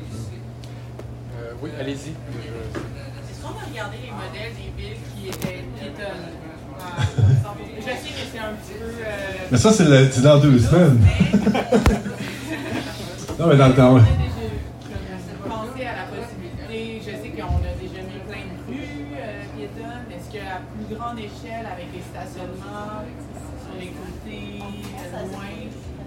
Ben. On ne pourra pas faire des rues, euh, par exemple, des rues résidentielles qui pourront jamais être piétonnes. Il y a des besoins de livraison euh, à tous les jours. Les gens ont encore des voitures.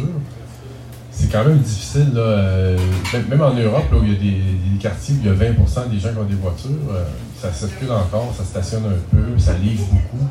Donc la rue maintient sa fonction. C'est quand même difficile de dire on, va piétoniser la moitié. Je ne sais pas quelle proportion tu parles, mais on peut y aller avec les rues commerciales, oui. Mont-Royal a été fermé pendant 4 mois. Là.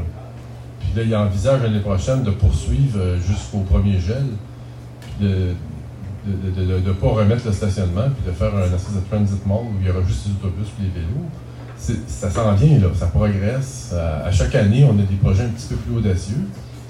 Mais euh, même piétoniser euh, de plus en plus une ville, ça ne nous aidera pas à, à gérer. les- parce que le sujet d'aujourd'hui, c'est l'état des rues, puis pourquoi on n'arrive pas à, à gagner la lutte, puis de mettre fin au, au, au nid de poule là, qu'on voit proliférer à tous les printemps. là. mais si on enlève tout le poids, euh, oui, c'est ça, c'est le poids. Oui, c'est sûr que c'est le poids, mais parce que, euh, écoutez, le, Luc Ferrandez a essayé de réduire un petit peu l'empreinte de l'automobile dans son arrondissement. Il s'est fait lancer des roches. hein. N'oubliez pas. La- l'administration actuelle, c'est moi, c'est- mon parti, c'est correct, là, mais euh, il, il faut qu'il fasse attention, sinon ils vont se faire mettre à la porte. là. culture aussi.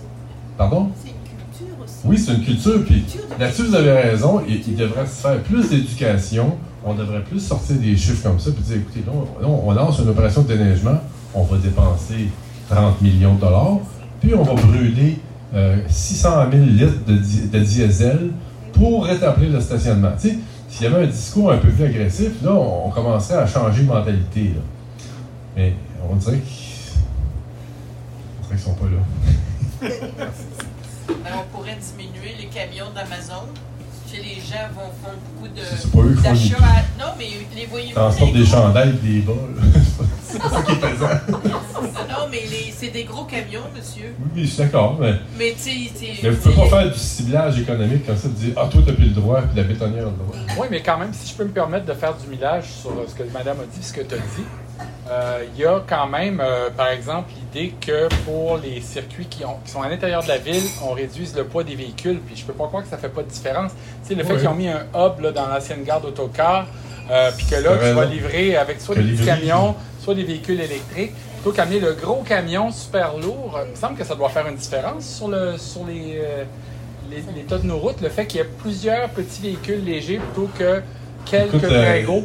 Je- je- Il y a une question, je vais te répondre rapidement, là, mais je te- moi, je te garantis que le passage d'une bétonnière ou d'une grue de 20 tonnes, là, ça fait le dommage de centaines de milliers de camions d'Amazon. Ça n'a rien à voir. On parle de physique. là. On parle d'une charge de 20 tonnes. Le camion d'Amazon, il pèse 1,5 tonnes. Il n'y aura jamais le- l'effet qu'on a avec les gros véhicules qui circulent. Mais j'en vois jamais. plusieurs. Juste sur ma petite rue, j'en vois plusieurs par jour. Ouais, mais Tu sais, ça veut dire que c'est. quand même qui passerait. euh, paquet là, dans un camion d'Amazon. là. Quand même qui passerait, à ce compte-là, il fait pas plus d'usure que, le- que le- la voiture de votre voisin. là. C'est pas ça le problème. Le problème, c'est tout ce que je vous ai donné avant. Dans, dans les, les sept problèmes que je vous ai donnés pour les nids de poule, il n'y avait pas la, la- la voiture individuelle. La voiture individuelle a créé un autre problème. Elle est victime des nids de poule. Elle ne crée pas les nids de poule. C'est pas assez pesant. Une voiture, ça pèse 1000 kilos. Il faut, faut comparer des, des comparables. Est-ce que vous m'entendez? Oui, oui, Parce vas-y. que là-bas, on n'entend vraiment pas beaucoup les questions. OK. Mais déjà, je voulais vous remercier pour la présentation parce Bon. que je pensais pas que ça pouvait être aussi excitant dans la prendre temps sur les Ah. nids de poules et déménagements. Les nids de poules. Et ça répond à plein de questions qu'on se pose quand on habite à Montréal, je pense. Ouais. Moi,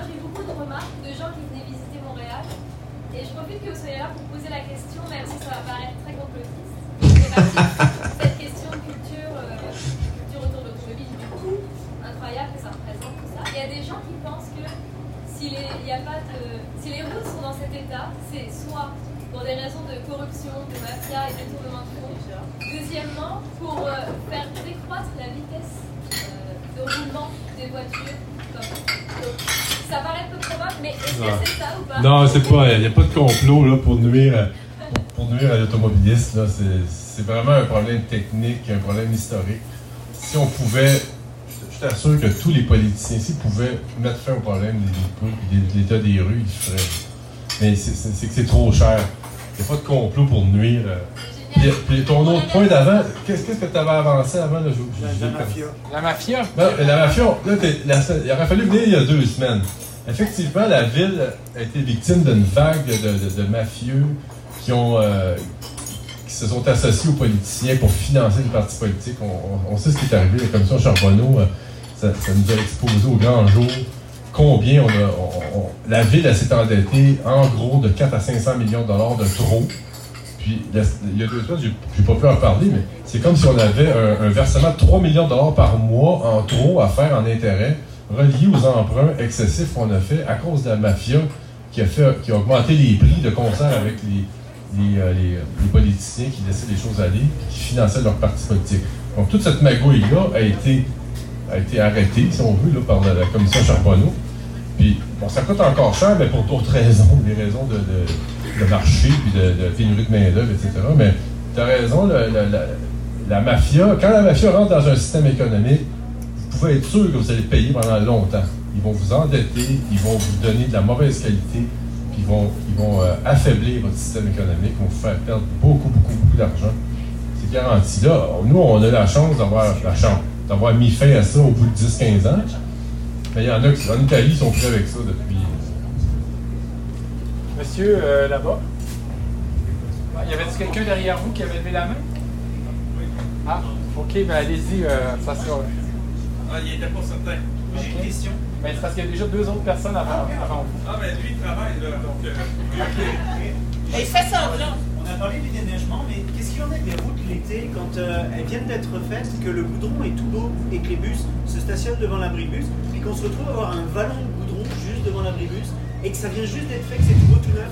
Il n'y a pas un asphalte qui résiste à la chaleur et au poids Ben, t'as peut-être remarqué qu'ils ont commencé à faire les arrêts. de- La ville commence à faire les arrêts d'autobus en béton. Là, Ouais. Parce que le, Mais là, la- là, c'est encore le cas devant, là, puis ça fait Ouais. 10 ans que je suis sur Beaubien, puis ça fait 10 ans que c'est le même bordel tous les ans. ouais, mais quand ils vont le refaire, ils vont le refaire en béton. Ouais, parce qu'à vélo, c'est très casse-gueule. En skateboard, n'en parlons pas. J'en fais Ouais. pas, heureusement pour moi. Et c'est super dangereux, quoi. Et C'est l'été. Non, t'as raison, l'asphalte euh, est, est pas de moins bonne qualité. C'est que c'est une conjonction de pesanteur et de, de température. S'il fait plus chaud plus longtemps, le soleil est plus violent, les autobus sont un peu plus pesants. Le pavage, il il a tendance. On le voyait avant aussi, là. Il y a des, des- des autobus qui faisaient des orniérages, c'est pas nouveau. Là. Mais Là, il y a des cas qui sont un peu plus spectaculaires maintenant, là, c'est vrai. Ok, monsieur, euh, ben, un, un de vous deux, là. Juste d'avoir une anecdote basée sur euh, euh, la question de madame. Il y a quelques années, je travaillais pour une ville dans la réfection des rues et des trottoirs. Puis, j'ai eu la plainte d'une citoyenne qui était euh, pas contente qu'on repave et qu'on refasse le, le planage, le surfaçage de la rue. Parce que ça allait augmenter la vitesse des automobiles devant chez elle et ses enfants jouaient dans la rue. C'est- Je pense que c'est un phénomène qui est dans certains milieux apprécié des pitbulls. C'est c'est vraiment drôle à dire, Ouais. mais il y a certaines personnes que ça leur plaît parce que ça fait diminuer la vitesse sur leur rue. Mais euh, ma Ouais. question c'est en lien avec euh, les rues sur lesquelles euh, on avait le tramway qui circulait. Vous avez parlé de la dégradation qui était différente. Euh, L'asphalte, entre autres, qui ne colle pas sur le, Le métal. Est-ce que vous avez observé une dégradation de l'infrastructure en dessous qui serait différente par rapport aux autres rues ou c'est seulement la couche de surface qui Ouais. se retire? Curieusement, là, c'était pas une mauvaise euh, fondation. là. Le cobblestone, on, voit la surface, mais ça fait presque 8 pouces d'épais. En dessous, ils met- ils mettaient un enrochement. Donc, c'était déjà un début de fondation intéressante. Les tramways, c'était lourd. pesait 7-8 tonnes par véhicule. Donc, ça a été pensé quand même pour tenir un tramway. Les rails aussi, ça fait un effet de pont. Donc, c'est pas une mauvaise fondation. Le problème, c'est qu'ils ont, ont mis 30-40 mm d'asphalte là-dessus. Il aurait fallu qu'ils mettent 100, 120. Là, on aurait, on eu quelque chose de conséquent, ça aurait tenu le coup. Mais tu peux pas mettre euh, une petite couche mince sur euh, une, une surface de métal, puis ou une surface de, de, granit, puis une patine qui est faite de 100 ans dessus. Là, ça, ça tient pas. Ça a tendance à, se défaire avec le temps, à déchirer. Puis là, il n'y en a pas mis assez épais. S'il y en avait mis. euh, D'ailleurs, je pense que les endroits où ils en ont mis 80, 100 mm, ça, a duré. Les endroits où ils n'en ont pas mis assez, ça, ça déchire. Euh, C'était pas une mauvaise fondation. Je pense que comparé, ça se compare avantageusement aux, dalles de béton euh, sans armature, 15 mégapascales, dans un environnement gélif, de, de, de cochonneries, de remblais. J'ai l'impression que les tramways, euh, on voyait pas des, formations comme ça dans les chemins. euh, les tramways, on voit des photos, là, le rail est bien droit, là, les rues sont assez droites. là. Donc les, fondations euh, ont été bien, euh, relativement bien faites à l'époque, là, dans ces rues-là. Madame? Je voulais savoir si le métro, les vibrations avaient une incidence sur les routes. Le- le- que- Quelle, quelle incidence, je veux dire, faire vibrer les. Vous parliez de vibrations, de, Ouais. du sol, de la, de la qualité du sol, et des, des couches. qui- Mais la, la vibration vient surtout du fait qu'un véhicule qui est très lourd, quand on change son, son, son- son parcours euh, à l'horizontale comme ça, là, On sent, les, comme dans la rue, on sent la vibration des métros qui passent. ben, je pense pas que ça soit suffisant pour. Non, ça, ça va pas affecter les fondations de rue. Les fondations de rue, ce qui les affecte, c'est le, le pilonnage, la vibration de, de surface. C'est le, le broyage, le pilonnage. Quand un, un véhicule très lourd frappe une bosse à la- une fissure transversale, puis là, il est appelé à, à ba- à basculer comme ça, ben, son, l'effet, l'effet cinétique vient, vient rajouter beaucoup plus de charge que sa charge. euh, Il y a un effet de- d'augmentation de, la charge. Un véhicule de 20 tonnes va faire une fonction de 25, 20, 30 tonnes pendant 2-3 secondes parce qu'il est en train d'osciller sur la chaussée. que a Euh, quelqu'un avant toi. euh, Oui, mais ça, ça a une incidence sur les maisons. Les gens se plaignent de ça. Là. Le métro? Non, les, les gros véhicules qui, sur les rues. là. Monsieur, euh, là-bas, dans le fond, avec les lunettes. Euh, deux questions. Euh, la première, c'est avec la dégradation, ça va? Ouais. plus fort? Non, on t'entend. Avec la dégradation euh, due au, au véhicule lourd sur un une ou deux, dont le rêve est ici, ça arrive comme Saint-Denis. Ouais, ouais. À quel point est-ce que euh, ça dégrade aussi la piste cyclable à côté? C'est la première question. À quel point le rêve est durable? Deuxième question, c'est sur pour l'hiver spécifiquement, c'est pas juste le vélo en fait, mais le salage des rues, à quel point ça. Je sais pas si vous avez les statistiques, mais à quel point ça coûte cher. C'est quelque chose que j'ai déjà discuté avec des gens. Sur, Ouais. le, sur le rêve, souvent, il y, a, il y a trop de Il y sel. a trop de sel, Ça détruit nos vélos. Ouais, les bottes, les vélos. Mais oui, c'est vrai que la ville utilise trop de sel, puis euh, je ne vais pas vous faire euh, une révélation, mais il arrive un moment où s'il te manque des bris mécaniques, mettons que tu es responsable de, de ta flotte de voirie, là, puis toi, ta responsabilité, c'est de t'assurer que la route est, sécuritaire dans les 3-4 prochaines heures. Si tu t'aperçois que tu manques de personnel, que tu manques de véhicules, ben, ce qui va arriver, c'est que tu vas augmenter ta consommation de sel ou ton épandage de sel qui vient compenser pour le déblaiement que tu n'es pas capable de faire. Il y a même des villes qui préfèrent faire un épandage de sel, faire fondre la neige, plutôt que de payer des, chauffeurs à 40 pièces de l'heure avec un véhicule qui, en vaut, qui vaut 300 000. Là. Un gros véhicule de déblaiement pour déblayer 2 pouces, 3 pouces de neige, mais ils préfèrent mettre une camionnette qui va tourner en rond, qui va mettre du sel partout. Ils payent la facture de sel, puis euh, ils rentrent la camionnette là. Une camionnette F-150, ça- les frais d'entretien de ça, c'est c'est 20 000 pièces par année. Le, camion de, de- de 300 000 ben, lui, il coûte 50 60 000 d'entretien par année. Le chauffeur coûte plus cher. Tout coûte plus cher. Donc, déblayer euh, 2, 3, 4 cm dans la rue, là, c'est pas mal plus cher que de sortir un pick-up et d'envoyer du sel à faire. Donc, il y, a- quelque chose là, tu as raison, on met trop de sel. Puis dans les pistes cyclables, ce qui- arrive, c'est que là, étant donné que la piste cyclable n'est pas assez large pour prendre des véhicules de rue la plupart du temps, mais là, on vient prendre des véhicules de trottoir pour déneiger la piste cyclable. On vient handicaper un peu, réduire le service sur le trottoir pour déblayer la piste cyclable. Donc, pour compenser ça, ce qu'on va faire, c'est pour réduire la demande, le besoin de déblaiement, on va passer avec beaucoup de sel, puis on va se dire, on va avoir la paix pour une semaine. Il y a, trois pouces de sel à grandeur. Il peut tomber 3-4 tempêtes de neige, puis il n'y aura pas de, neige dans piste cyclable. Il y a un peu de ça. C'est pas euh, la mauvaise. C'est un peu de la mauvaise gestion parce que, ultimement, il faudrait qu'ils s'équipent, il faudrait qu'ils fassent des représentations auprès de la direction, qu'ils disent on a besoin de plus d'équipements, il y a plus de réseaux, il faut déneiger, ça nous prend des nouveaux équipements, il faut un peu plus de personnel l'hiver. Donc, il y a toute une démarche à faire auprès des directions des arrondissements pour dire le service, c'est ça qu'il faudrait faire. Il faudrait éviter d'avoir à mettre euh, du sel à la tonne. Le sel, je vous l'ai dit, ça coûte, ça coûte 90$ la tonne. L'asphalte est à 85$ la tonne. Ça coûte plus cher du sel que de l'asphalte. C'est évidemment très corrosif. Euh, je ne vais pas m'étendre là-dessus, mais le gouvernement du Canada, il nous a déjà envoyé des, avis techniques nous disant que on vous invite à commencer à réfléchir, à trouver quelque chose d'autre, parce que le jour où on va interdire ça, ça va être fini. Puis là, le- les autres, je n'ai pas montré les prix des autres produits, là, mais c'est du 5, 6, 7 pour 1. Quand on va sortir du sel, ça va coûter 5 à 8 fois plus cher, les fondants. Donc, évidemment, euh, il n'y a personne qui veut aller essayer les autres produits, c'est trop cher. Mais le gouvernement du Canada, Environnement Canada, nous avertit à tous les deux ans ça s'en vient parce que c'est évident, ça détruit les infrastructures, ça détruit les égouts, ça détruit les rues, ça détruit toutes les voitures, les, les, les vélos, Ça les. C'est peut-être plus cher finalement. euh, Ça coûte plus cher à tout le monde, c'est ça? Mais non, mais c'est ça, c'est peut-être plus cher que ton Puis- 5, 6, 7 fois euh, ton. Mais c'est parce que c'est réparti sur tout le monde au lieu d'être sur. euh, Ok, euh, il y avait Francine, Oui, après ça Francine. vous. Vous, vous avez mont- euh, qu'il restait des infrastructures de tramway. Ouais. Est-ce qu'on pourrait, euh, c'est envisageable Non. de, de les réhabiliter? Non. Pourquoi? Ils sont complètement finis.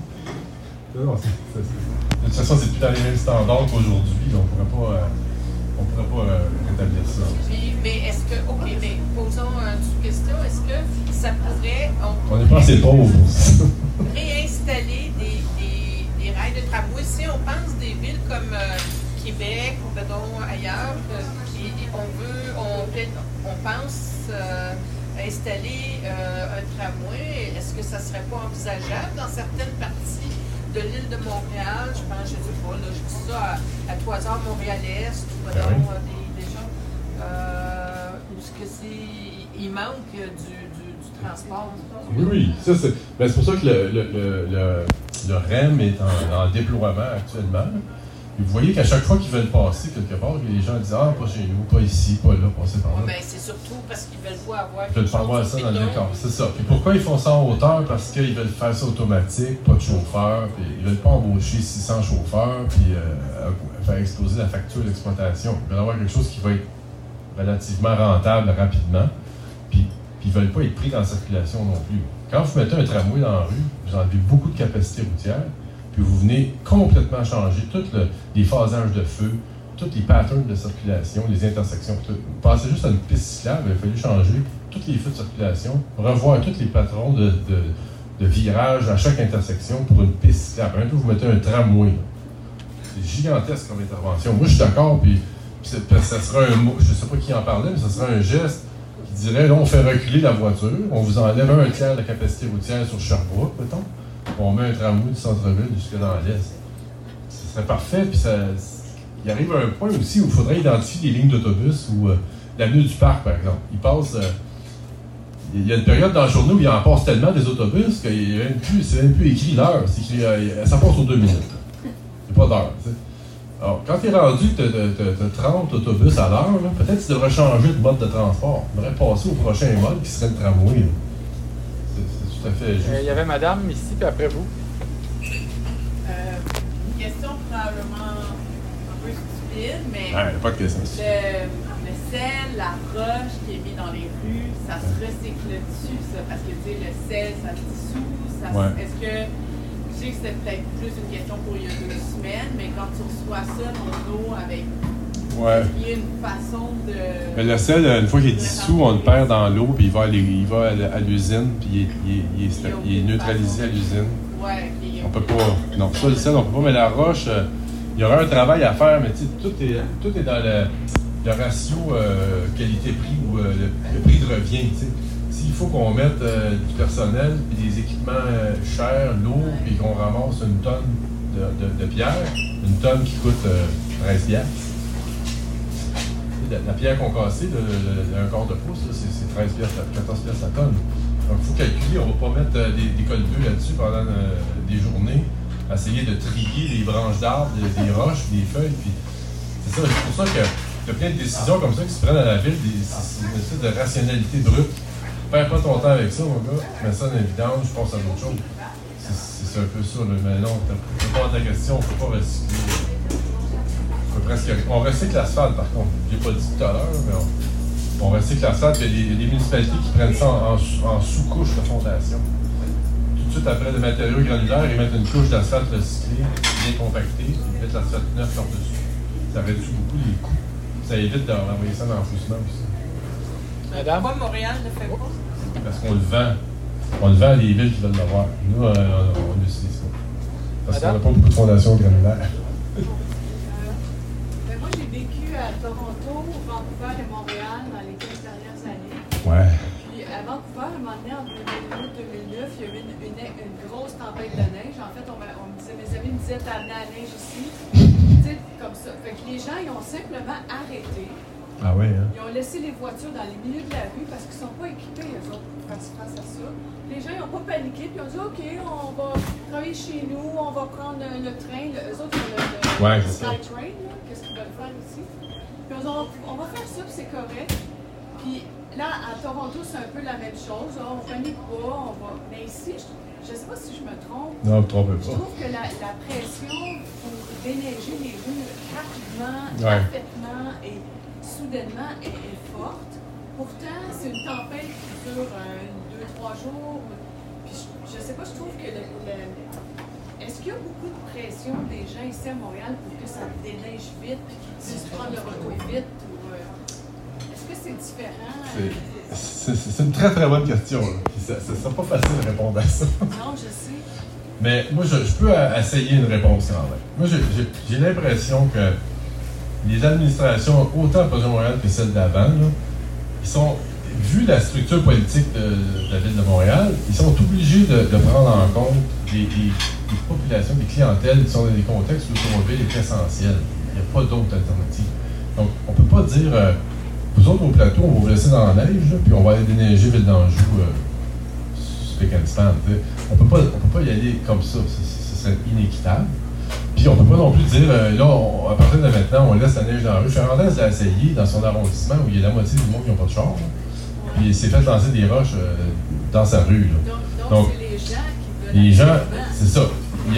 Non seulement les, les, les, les clientèles qui sont plus banlieues, entre guillemets, là, les, les, Ville Saint-Laurent, Ville d'Anjou, Saint-Léonard, ben, eux autres, ils tolèrent pas qu'il y ait euh, 15 cm d'enneige, de, de, de- d'enneigement dans les rues. Puis en plus, dans ces, dans ces banlieues-là, là, vous touchez quelque chose qui nous dérange beaucoup, c'est que plus on sort du centre, plus les gens ont des stationnements privés, des entrées privées, où ils poussent la neige dans la rue, ils font des tas. Puis là, ils mettent ça, ils poussent leur neige privée à la charge de la ville. Donc, nous, la ville, on paye au mètre cube pour, pour déneiger. On paye 8, 10 piastres du mètre cube. Là, on ramasse des, des cubes privés qui, ont été poussés là. Il y a de tolérance, on ne veut pas toucher à ça. Puis par-dessus le marché, quand le propriétaire prend sa neige, il la met dans la rue, il la met pas devant son entrée. Il la met à la place de stationnement qui reste dans rue, puis son locataire n'a plus de place dans la rue. Donc, ça, prend des proportions. Puis là, ces gens-là, ils ont un poids électoral. Sais, On peut pas. euh, c'est fragile. là. Si on lui rentre dedans, mais là, qu'est-ce qu'ils vont faire? La prochaine, euh, l'administration actuelle, euh, s'ils décident qu'on rentre dedans, là, puis c'est fini le party, là, donc je sais pas ce qui va arriver. Ils vont, monter, ils vont se monter une coalition, euh, les médias vont s'en mêler, ça va être la catastrophe, on veut étrangler les automobilistes. Écoutez, vous vivez à Montréal, vous le voyez, là, la pression est là, même dans les quartiers, il y a très peu de, de- de- Il y a beaucoup de transports communs, puis il n'y a pas beaucoup de ménages sur des voitures, la pression elle est là aussi. Les gens, ils comprennent pas qu'on laisse 15 cm à terre. tu. C'est c'est- c'est vraiment une culture parce que. Culture de- d'enfant Moi, gâté. Dans, dans les trois villes, j'avais pas d'auto. Ça fait Ouais. 15 plus que 15 ans que je vis sans voiture parce que c'est facile de se déplacer, de se débrouiller Ouais. sans voiture. Mais si on a des enfants, c'est autrement. Moi, je parle Oui, oui. adulte seul. Mais, euh, mais ici, à Montréal, la pression est bien plus forte. Ouais. Puis de-. Mais n'oubliez pas que la- pour, pour prendre le pouvoir de la ville de Montréal, là, c'est pas avec les 3-4 arrondissements centraux qui sont euh, projet Montréal que tu prends le pouvoir. Il faut que tu aies une bonne moitié des, des- des conseillers dans tous les autres arrondissements de type banlieue, là, de, de développement type banlieue, où on n'a pas investi en transport en commun. Les gens sont attachés à leur voiture, ils veulent avoir la liberté, ils veulent le confort, on n'est plus dans cette culture-là. Si tu veux, C'est c'est- c'est une culture euh, qui est difficile. Madame, euh,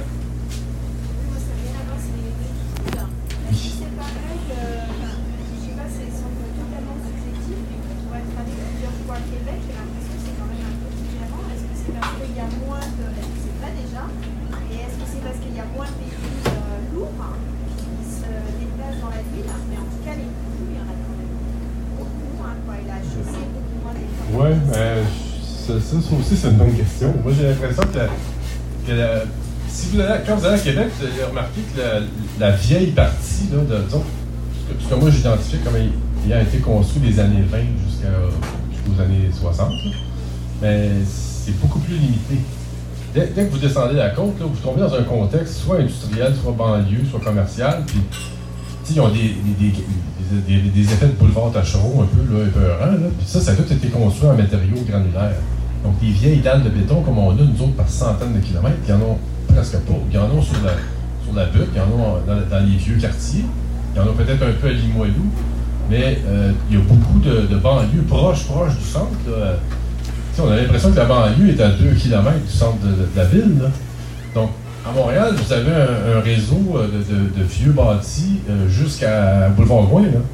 Puis Dans l'Est, vous en avez jusqu'à la 25. Puis même à Tétroville, un peu. euh, Tétroville, il y a encore des dalles de béton. dans l'autre direction, c'est NDG. C'est presque un million d'habitants qui vivent dans un contexte où le, réseau routier est de qualité médiocre, comme je vous ai montré. C'est pas le cas à Québec. Puis, je pense aussi que la ville de Québec est, est un peu plus riche per capita du fait qu'il y a une commission de la capitale nationale qui s'occupe de la ville puis qui, euh, qui vient rajouter un petit peu d'argent quand, quand il en manque. là. Ce qui n'est pas le cas à Montréal. un monsieur là-bas en dessous de la TV. Oui, euh, je, je vais peut-être un peu dans le sujet de la semaine prochaine, mais je me demandais par rapport aux euh, largeurs des rues, euh, puis par rapport au choix, disons, euh, je pense à la nouvelle rue, disons, euh, dans la- l'ancienne gare de Triage, Outremont, il y a une plus de l'UDN qui se construit, Ouais. euh, Lavoie-Roux, là. Bon, je là, suis comme, ça semble large pour une rue qui va. Mais il semble qu'il y a beaucoup de béton, ouais? Non, mais beaucoup de béton. On ça est en semble être large 2022, par à une rue à côté d'une université qui se construit, là. Tu sais, Ouais. Ça va être un, un lieu de milieu. Tu que le DQ nous impose des mauvais de choix de société. Ça a été, C'est- euh, C'est quoi le problème? Parce que ça marchait pas. Il y a un problème. Il y a, il y a- il y a définitivement un problème. Puis, euh, On est en 2020. moi, je travaille avec, euh, avec ce- euh, cette gang-là, pas loin de- dans le corridor, là. Aménagement des rues, là. Puis, tu sais, c'est- des fois, c'est- une conjonction de petites erreurs et de petites négligences, puis de manque de vigilance. Puis, euh, quelqu'un, il faut que tu lèves le flag, tu dises, hey, écoute, tu vas pas faire une autoroute pour relier deux secteurs où il y a 1000 habitants sur un bord, puis 250 de l'autre bord. C'est vrai que ça n'a aucun bon sens, là. Il y, a, du béton, là, il y a de la largeur, on peut rouler 100 km/h d'un côté à l'autre. C'est une erreur.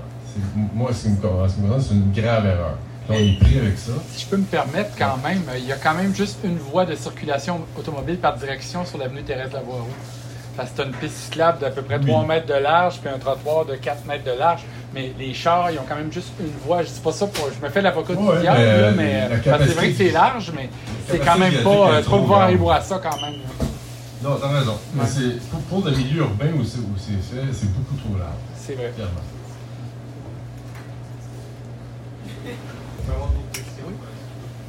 Ben, si- oui, si- allez-y si vous êtes le Ben, seul. sur, sur la, j'amènerais sur l'habitation. Complètement changement de sujet, mais tu sais, euh, on parlait au début euh, sais, des euh, du calcaire, euh, des Ouais. euh, bon, euh, on a besoin, en tout cas, il y, a, il y des enjeux de densification à venir euh, dans les prochaines euh, décennies. Euh, Est-ce qu'on doit planifier ou penser notre densification en fonction des sols? Est-ce que c'est quelque chose qui se fait? Oui. Quelque chose qui se fait déjà? Ben, maintenant, il y a plus de- Déjà, il n'y a plus de fondation de moellons. Là, j'en ai pas parlé tout à l'heure, mais euh, dans le passé, on faisait des fondations en empilement de roches euh, sur un mortier de, résistance zéro, proche de zéro. Alors, c'est ça que ça donne. ça, pouvait, ça pouvait travailler un peu avec le mouvement des sols, mais aujourd'hui, on fait des fondations en béton. Puis il y a- souvent un pieutage préalable. Quand, l'ingénieur euh, signe le plan, il va dire ben, ici, tu as 16 pieds d'argile, on ne peut pas faire un, empattement de, tenir ton bâtiment pour faire un, empattement de 8 pieds de large. Alors, on va faire un pieutage. On descend. Maintenant, il y a des, outils hydrauliques. Maintenant, là, c'est pour ça qu'on a des dalles de béton, parce qu'on n'avait pas les outils hydrauliques pour creuser, pour faire des vraies fondations de rue. C'est un peu pour ça que les fondations étaient faites à rabais dans le temps passé, les années 20. Aujourd'hui, on fait un bâtiment de 4 étages, une grosse structure, on, fait un pieutage préalable, on assoit les semelles, on monte les, murs là-dessus, puis on est sur le calcaire de 30 tonnes, il n'y a rien qui va bouger. là. C'est- plus un problème. Ça, c'est des erreurs qui ont été faites de 1800. Ben, les erreurs, tu ils, faisaient de leur mieux avec ce qu'il y avait. Puis peut-être qu'ils ne savaient pas là, que en asséchant les, les- les argiles, mais ça réduisait la capacité portante de l'argile, puis ça allait bouger avec le temps. On a urbanisé, on a, asphalté les ruelles, on a asphalté les rues. On, on draine les toitures des maisons. On envoie, pendant longtemps, on envoyait de moins en moins d'eau à la nappe phréatique. C'est ce que ça fait, ça fait abaisser la nappe, ça fait assécher les argiles. L'argile, en passant, une fois qu'il est asséché, il même si vous envoyez de l'eau il n'est pas capable de la prendre parce que c'est un matériau qui est relativement imperméable. Il va prendre l'eau, mais je pense que c'est quelque chose comme un mètre euh, par trois ans. Pour, faire rentrer de l'eau dans l'argile, ça avance à un mètre, d'un mètre en trois ans. Donc, il n'y arriverait jamais à remettre l'eau. Un coup qu'il est parti, vous, euh, retournera pas. Là, c'est asséché, la capacité portante réduite. Puis à chaque année, vous descendez. Vous avez un été sec, ça descend d'un pouce. C'est malheureux, mais les vieilles maisons, il faut les pieuter. Les, pour les sauver, il faut les pieuter, absolument. C'est pas très cher maintenant. Il y, a, des petits pieux hydrauliques tout petits là, qui descendent, tac, quand ils frappent le roc, on fixe ça aux, fondations. Même les fondations de moellons, ils font des, chevilles, puis ils tiennent le moellon en place.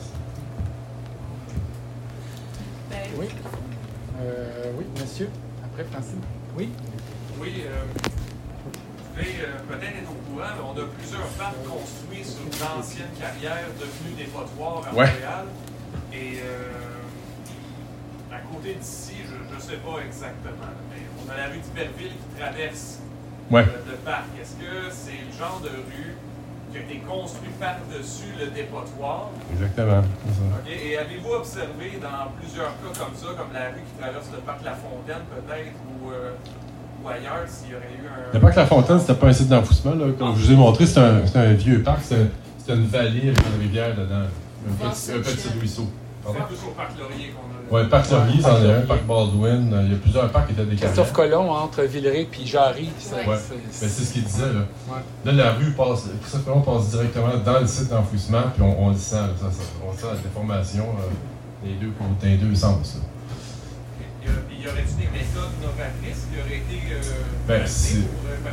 C'est- c'est- les- les déchets ont été, ont été compactés avec le temps. Il suffirait de faire une, une vraie fondation granulaire là, de- d'un mètre d'épais, ça ne bougera plus. Il arrive un point où les, les- les déchets vont se compacter et la charge va se répartir aussi. Là, c'est qu'ils ont, certainement fait un- une recette, euh, comme je vous ai montré, directement par-dessus les déchets. là. Ils ont fait une fondation de faible, faible capacité. Avec le temps, bien évidemment, ces, matériaux-là, des déchets, en plus, ça retient l'eau. Ça gèle, ça lève, ça redescend, ça lève, ça redescend à chaque hiver. Le pilonnage des véhicules, Christophe Colomb peut passer euh, 40 000 véhicules par jour là-dessus.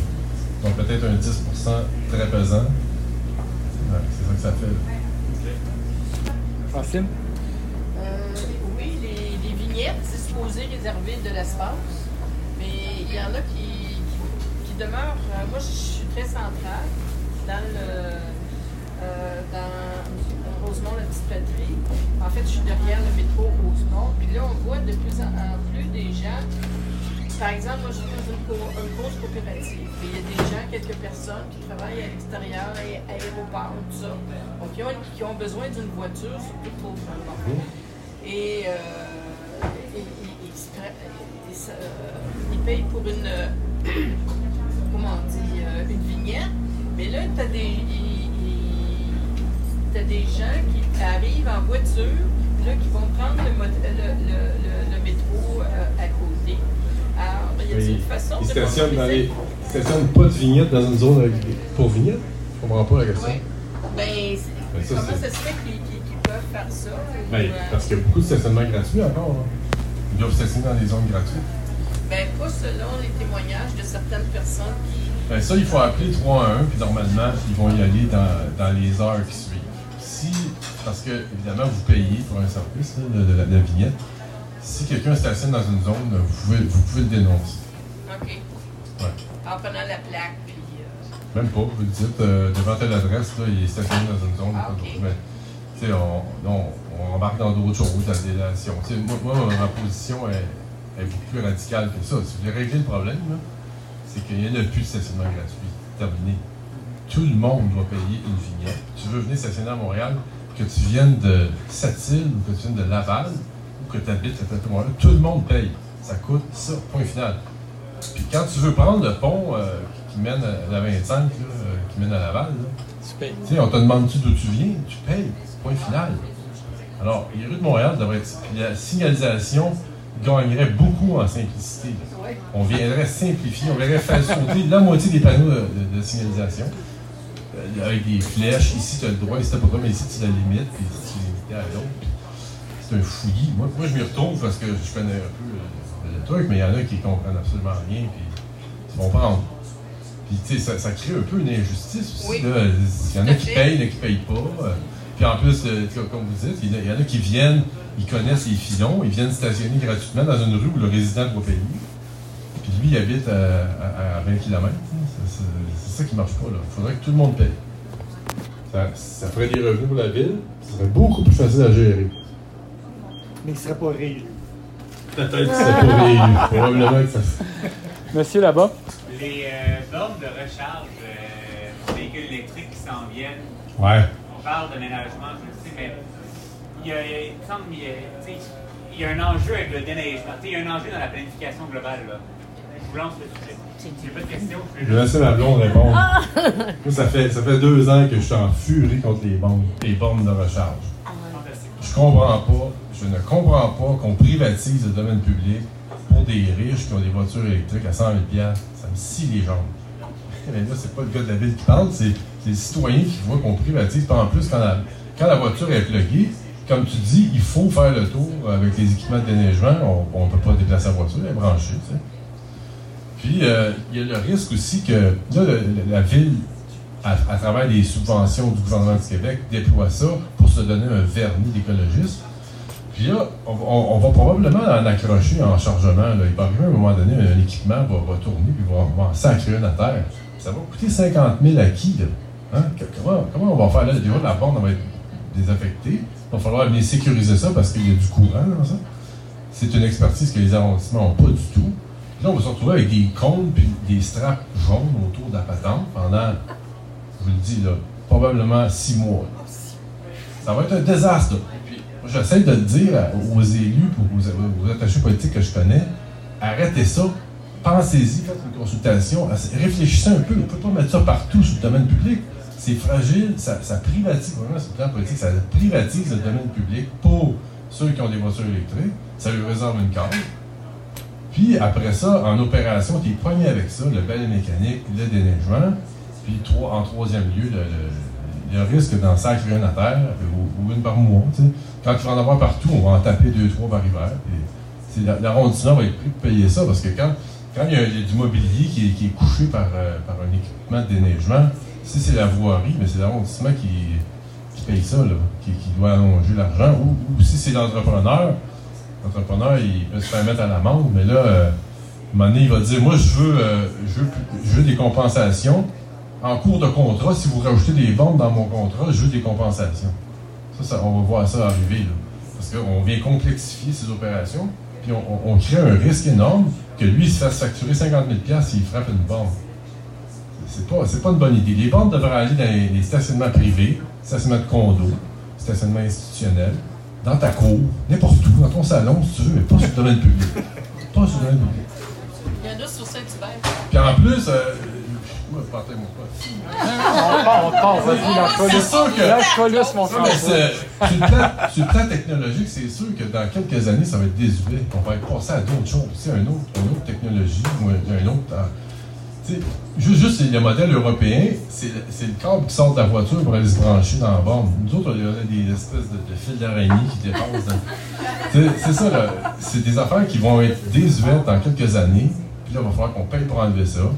La ville, s'est fait prendre dans un piège du, du gouvernement du Québec qui veut se donner un vernis de démarche écologique, on va transition écologique, on va mettre des bornes partout. Non. Moi, je suis d'accord avec toi, c'est une très mauvaise idée. Rien dit, pas une question. Ben, il pourrait pas mettre quelques-unes disséminées sur des anciennes Terrain privé. Est-ce que vous voyez, moi j'ai une question complémentaire, madame, la présidente. Est-ce que vous voyez la distribution d'essence sur le domaine public? Donnez-moi un coin de rue, il y a de, de la distribution d'essence sur le domaine public. Non, mais est-ce qu'on pourrait pas euh, installer des bornes électriques sur des sites de, de garages euh, où ils vendent du pétrole? Ben pourquoi pas? Là, c'est le domaine privé. C'est à eux justement de le faire. C'est le marché. Moi, je- la ville n'a pas affaire à rentrer dans la distribution d'énergie. là. Tu sais, je comprends pas, moi. On n'a même, pas- même le droit d'être propriétaire de Bixi comme municipalité. On est obligé de faire affaire avec une paramunicipale, les subventionner, puis de se détacher de la gestion de, Bixi. Mais là, il faudrait qu'on offre euh, des, infrastructures pour recharger les voitures. S'il y a quelque chose qui ne marche pas, quand ça fait leur affaire, c'est correct. Puis là, non, Bixi, non. Faut faire. Si la ville était propriétaire de Bixi, ce serait euh, un autre. beaucoup plus dynamique, on aurait probablement l'hiver de Bixi. On aurait plus de véhicules électriques, on aurait la capacité d'une ville de, de mettre de l'argent là-dedans. Enfin. Mais ça. Mais pourquoi ils peuvent pas l'avoir? Pourquoi ils ça. peuvent pas avoir le permis? Vous parlez de qui, là?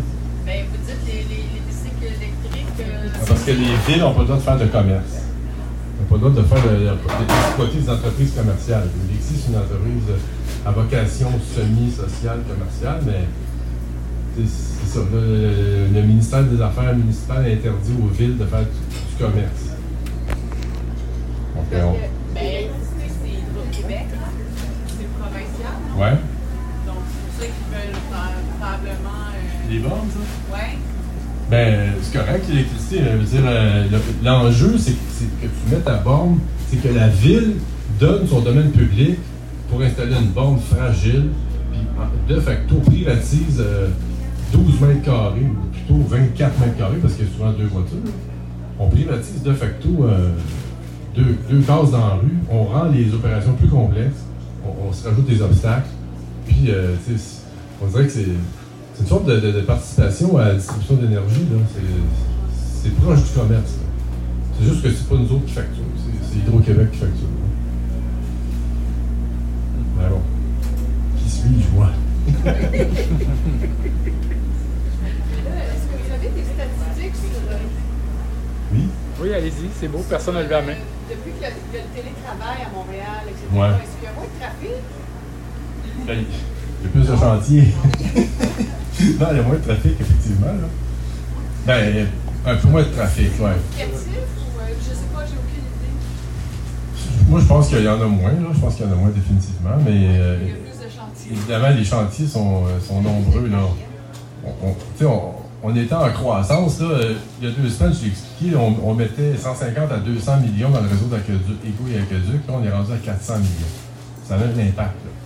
À un moment donné, quand l'avenue des Pins, quand elle est fermée, ben, les, les 30 000 véhicules qui passaient par là, même si les réduisait à 20 000, il faut qu'ils passent ailleurs. Ça, maintient les volumes de circulation qu'on avait avant parce qu'on ferme des grands bouts stratégiques ou névralgiques dans la ville.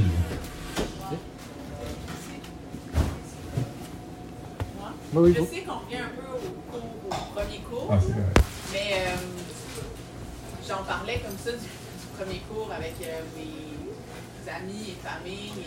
Et, et ils me parlaient, tu sais, que, en tout cas, il y a comme un peu une conception euh, générale comme quoi il n'y a pas de, disons, de, d'analyse, de euh, s'arranger, de, de cohésion entre euh, la réparation des aqueducs et la réparation de la rue et la réparation de tout ce qui est autour. Donc, mettons, la rue se fait, puis là, après ça, euh, quelques mois plus tard, ça sera détruit. Hi, Est-ce que c'est quelqu'un qui est, qui est- qui est dans le domaine ou. euh? Non, non, non, je parle de. Moi, un Ben, il peut y avoir des incidents où. Ça, c'est euh, l'histoire du boulevard Gaz métropolitain, ben oui, on a entendu parler pendant 15 ans. Là.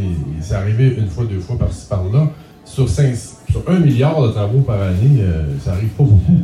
Puis, euh, pour répondre à ta question euh, de façon structurée,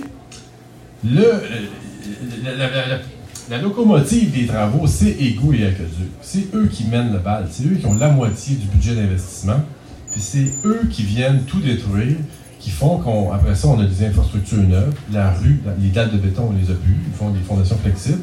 Ils élargissent les trottoirs, plantent des arbres, mettent des pistes cyclables, les conduits électriques, conduits de gaz, tout est renouvelé. Quand les gars Aqueduc passent, c'est 100% des infrastructures qui sont renouvelées. C'est pas vrai qu'on va laisser le gaz des années 35-40 là, parce que là, bon, les autres, ils voulaient pas. Les, projets sont complètement intégrés, puis ils n'ont pas le choix. Ils n'ont pas le choix, ils sont forcés d'y aller. D'ailleurs, au coin de Saint-Urbain et, et euh, des Pins, euh, Bel Canada sont en train de reconstruire une chambre de, de, transfo pour, le- de jonction pour leur réseau. Puis là, ils ont été forcés de le faire, mais ils ne voulaient pas nous, confier à nous la ville la construction de la chambre. Ils ont préféré le garder, donc ils se sont insérés dans, ils ont été insérés dans le projet, puis ils ont construit leur chambre. Donc, c'est pas vrai qu'il n'y a pas de planification.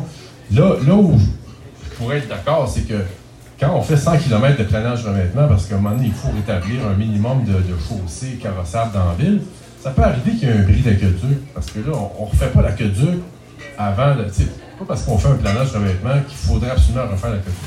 Et certains aqueducs peuvent être fragiles, on peut avoir un bris de conduite forte, par hasard, comme ça, par malchance. Puis là, évidemment, on va ouvrir, puis là, on va, on ouvrir dans l'asphalte neuf. Ça fait, ça, fait fâcher tout le monde, mais c'est pas, pas la règle, ça, c'est l'exception. Puis on- on- Il y, a une bonne planification qui est faite. Puis même quand c'est le temps de réaménager des rues qu'on- où on touche pas les goûts et l'aqueduc, là, on, on- on- fait des, réaménagements géométriques, on redistribue la, rue pour les piétons, le verdissement, les pistes cyclables, puis on donne le minimum. D'ailleurs, on a, beaucoup de casse-tête avec les services d'urgence, la STM. On leur donne le minimum de, largeur. Puis tout le reste, on le donne au verdissement, aux voies cyclables et aux trottoirs. C'est déjà des pratiques qui sont, bien rentrées. Il y a des exceptions. Monsieur qui, nous a rappelé le, le cauchemar d'Outremont, là, mais je sais pas. Je sais pas ce qui est arrivé. Je travaillais pas dans ce service-là à l'époque. C'était facile à dire, mais je sais pas. Mais non, c'est bien, c'est bien structuré. Juste que ça coûte cher. Service d'urgence, les camions de pompiers, j'ai déjà entendu Fernandez parler de ça. C'est un enjeu vraiment. euh, Ouais, mais les, camions de pompiers ont toujours le prétexte de dire il faut, faut que les pattes puissent sortir partout parce que là, il faut déployer les échelles. puis en réalité, si les bâtiments sont pas très élevés, ils n'ont pas besoin de déployer les échelles, ils n'ont pas besoin des pattes, ils n'ont pas besoin du 6 mètres de large. Alors, c'est une négociation avec eux à chaque fois.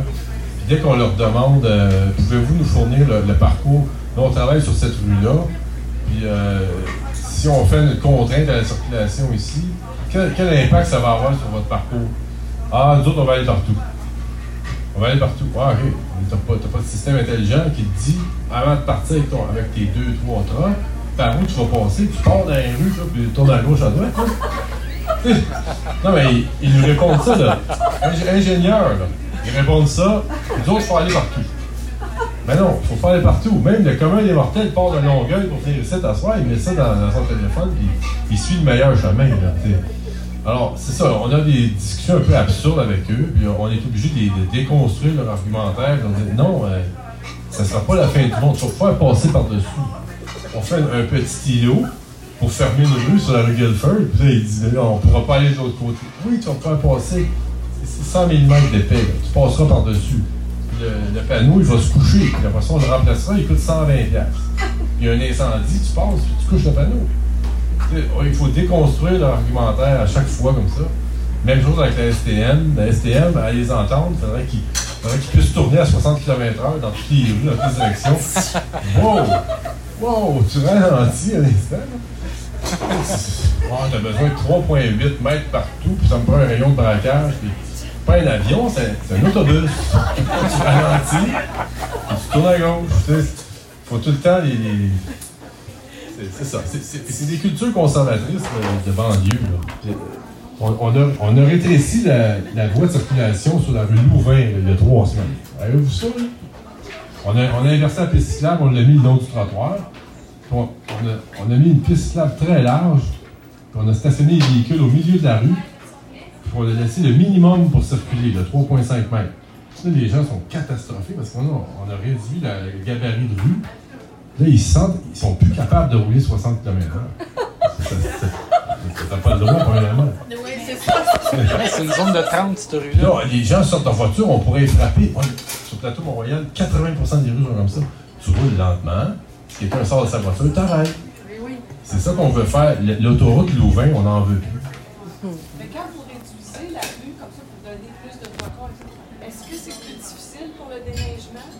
Non, parce qu'on on tient compte du fait que quand on est en déneigement, on enlève le stationnement. Puis on retrouve la largeur de rue euh, beaucoup plus conséquente. Le, le- le stationnement prend beaucoup de place. c'est le cas sur euh, Louvain. là. Quand on enlève le stationnement, on se retrouve avec une rue qui fait quasiment 12 mètres de chaque côté. Euh,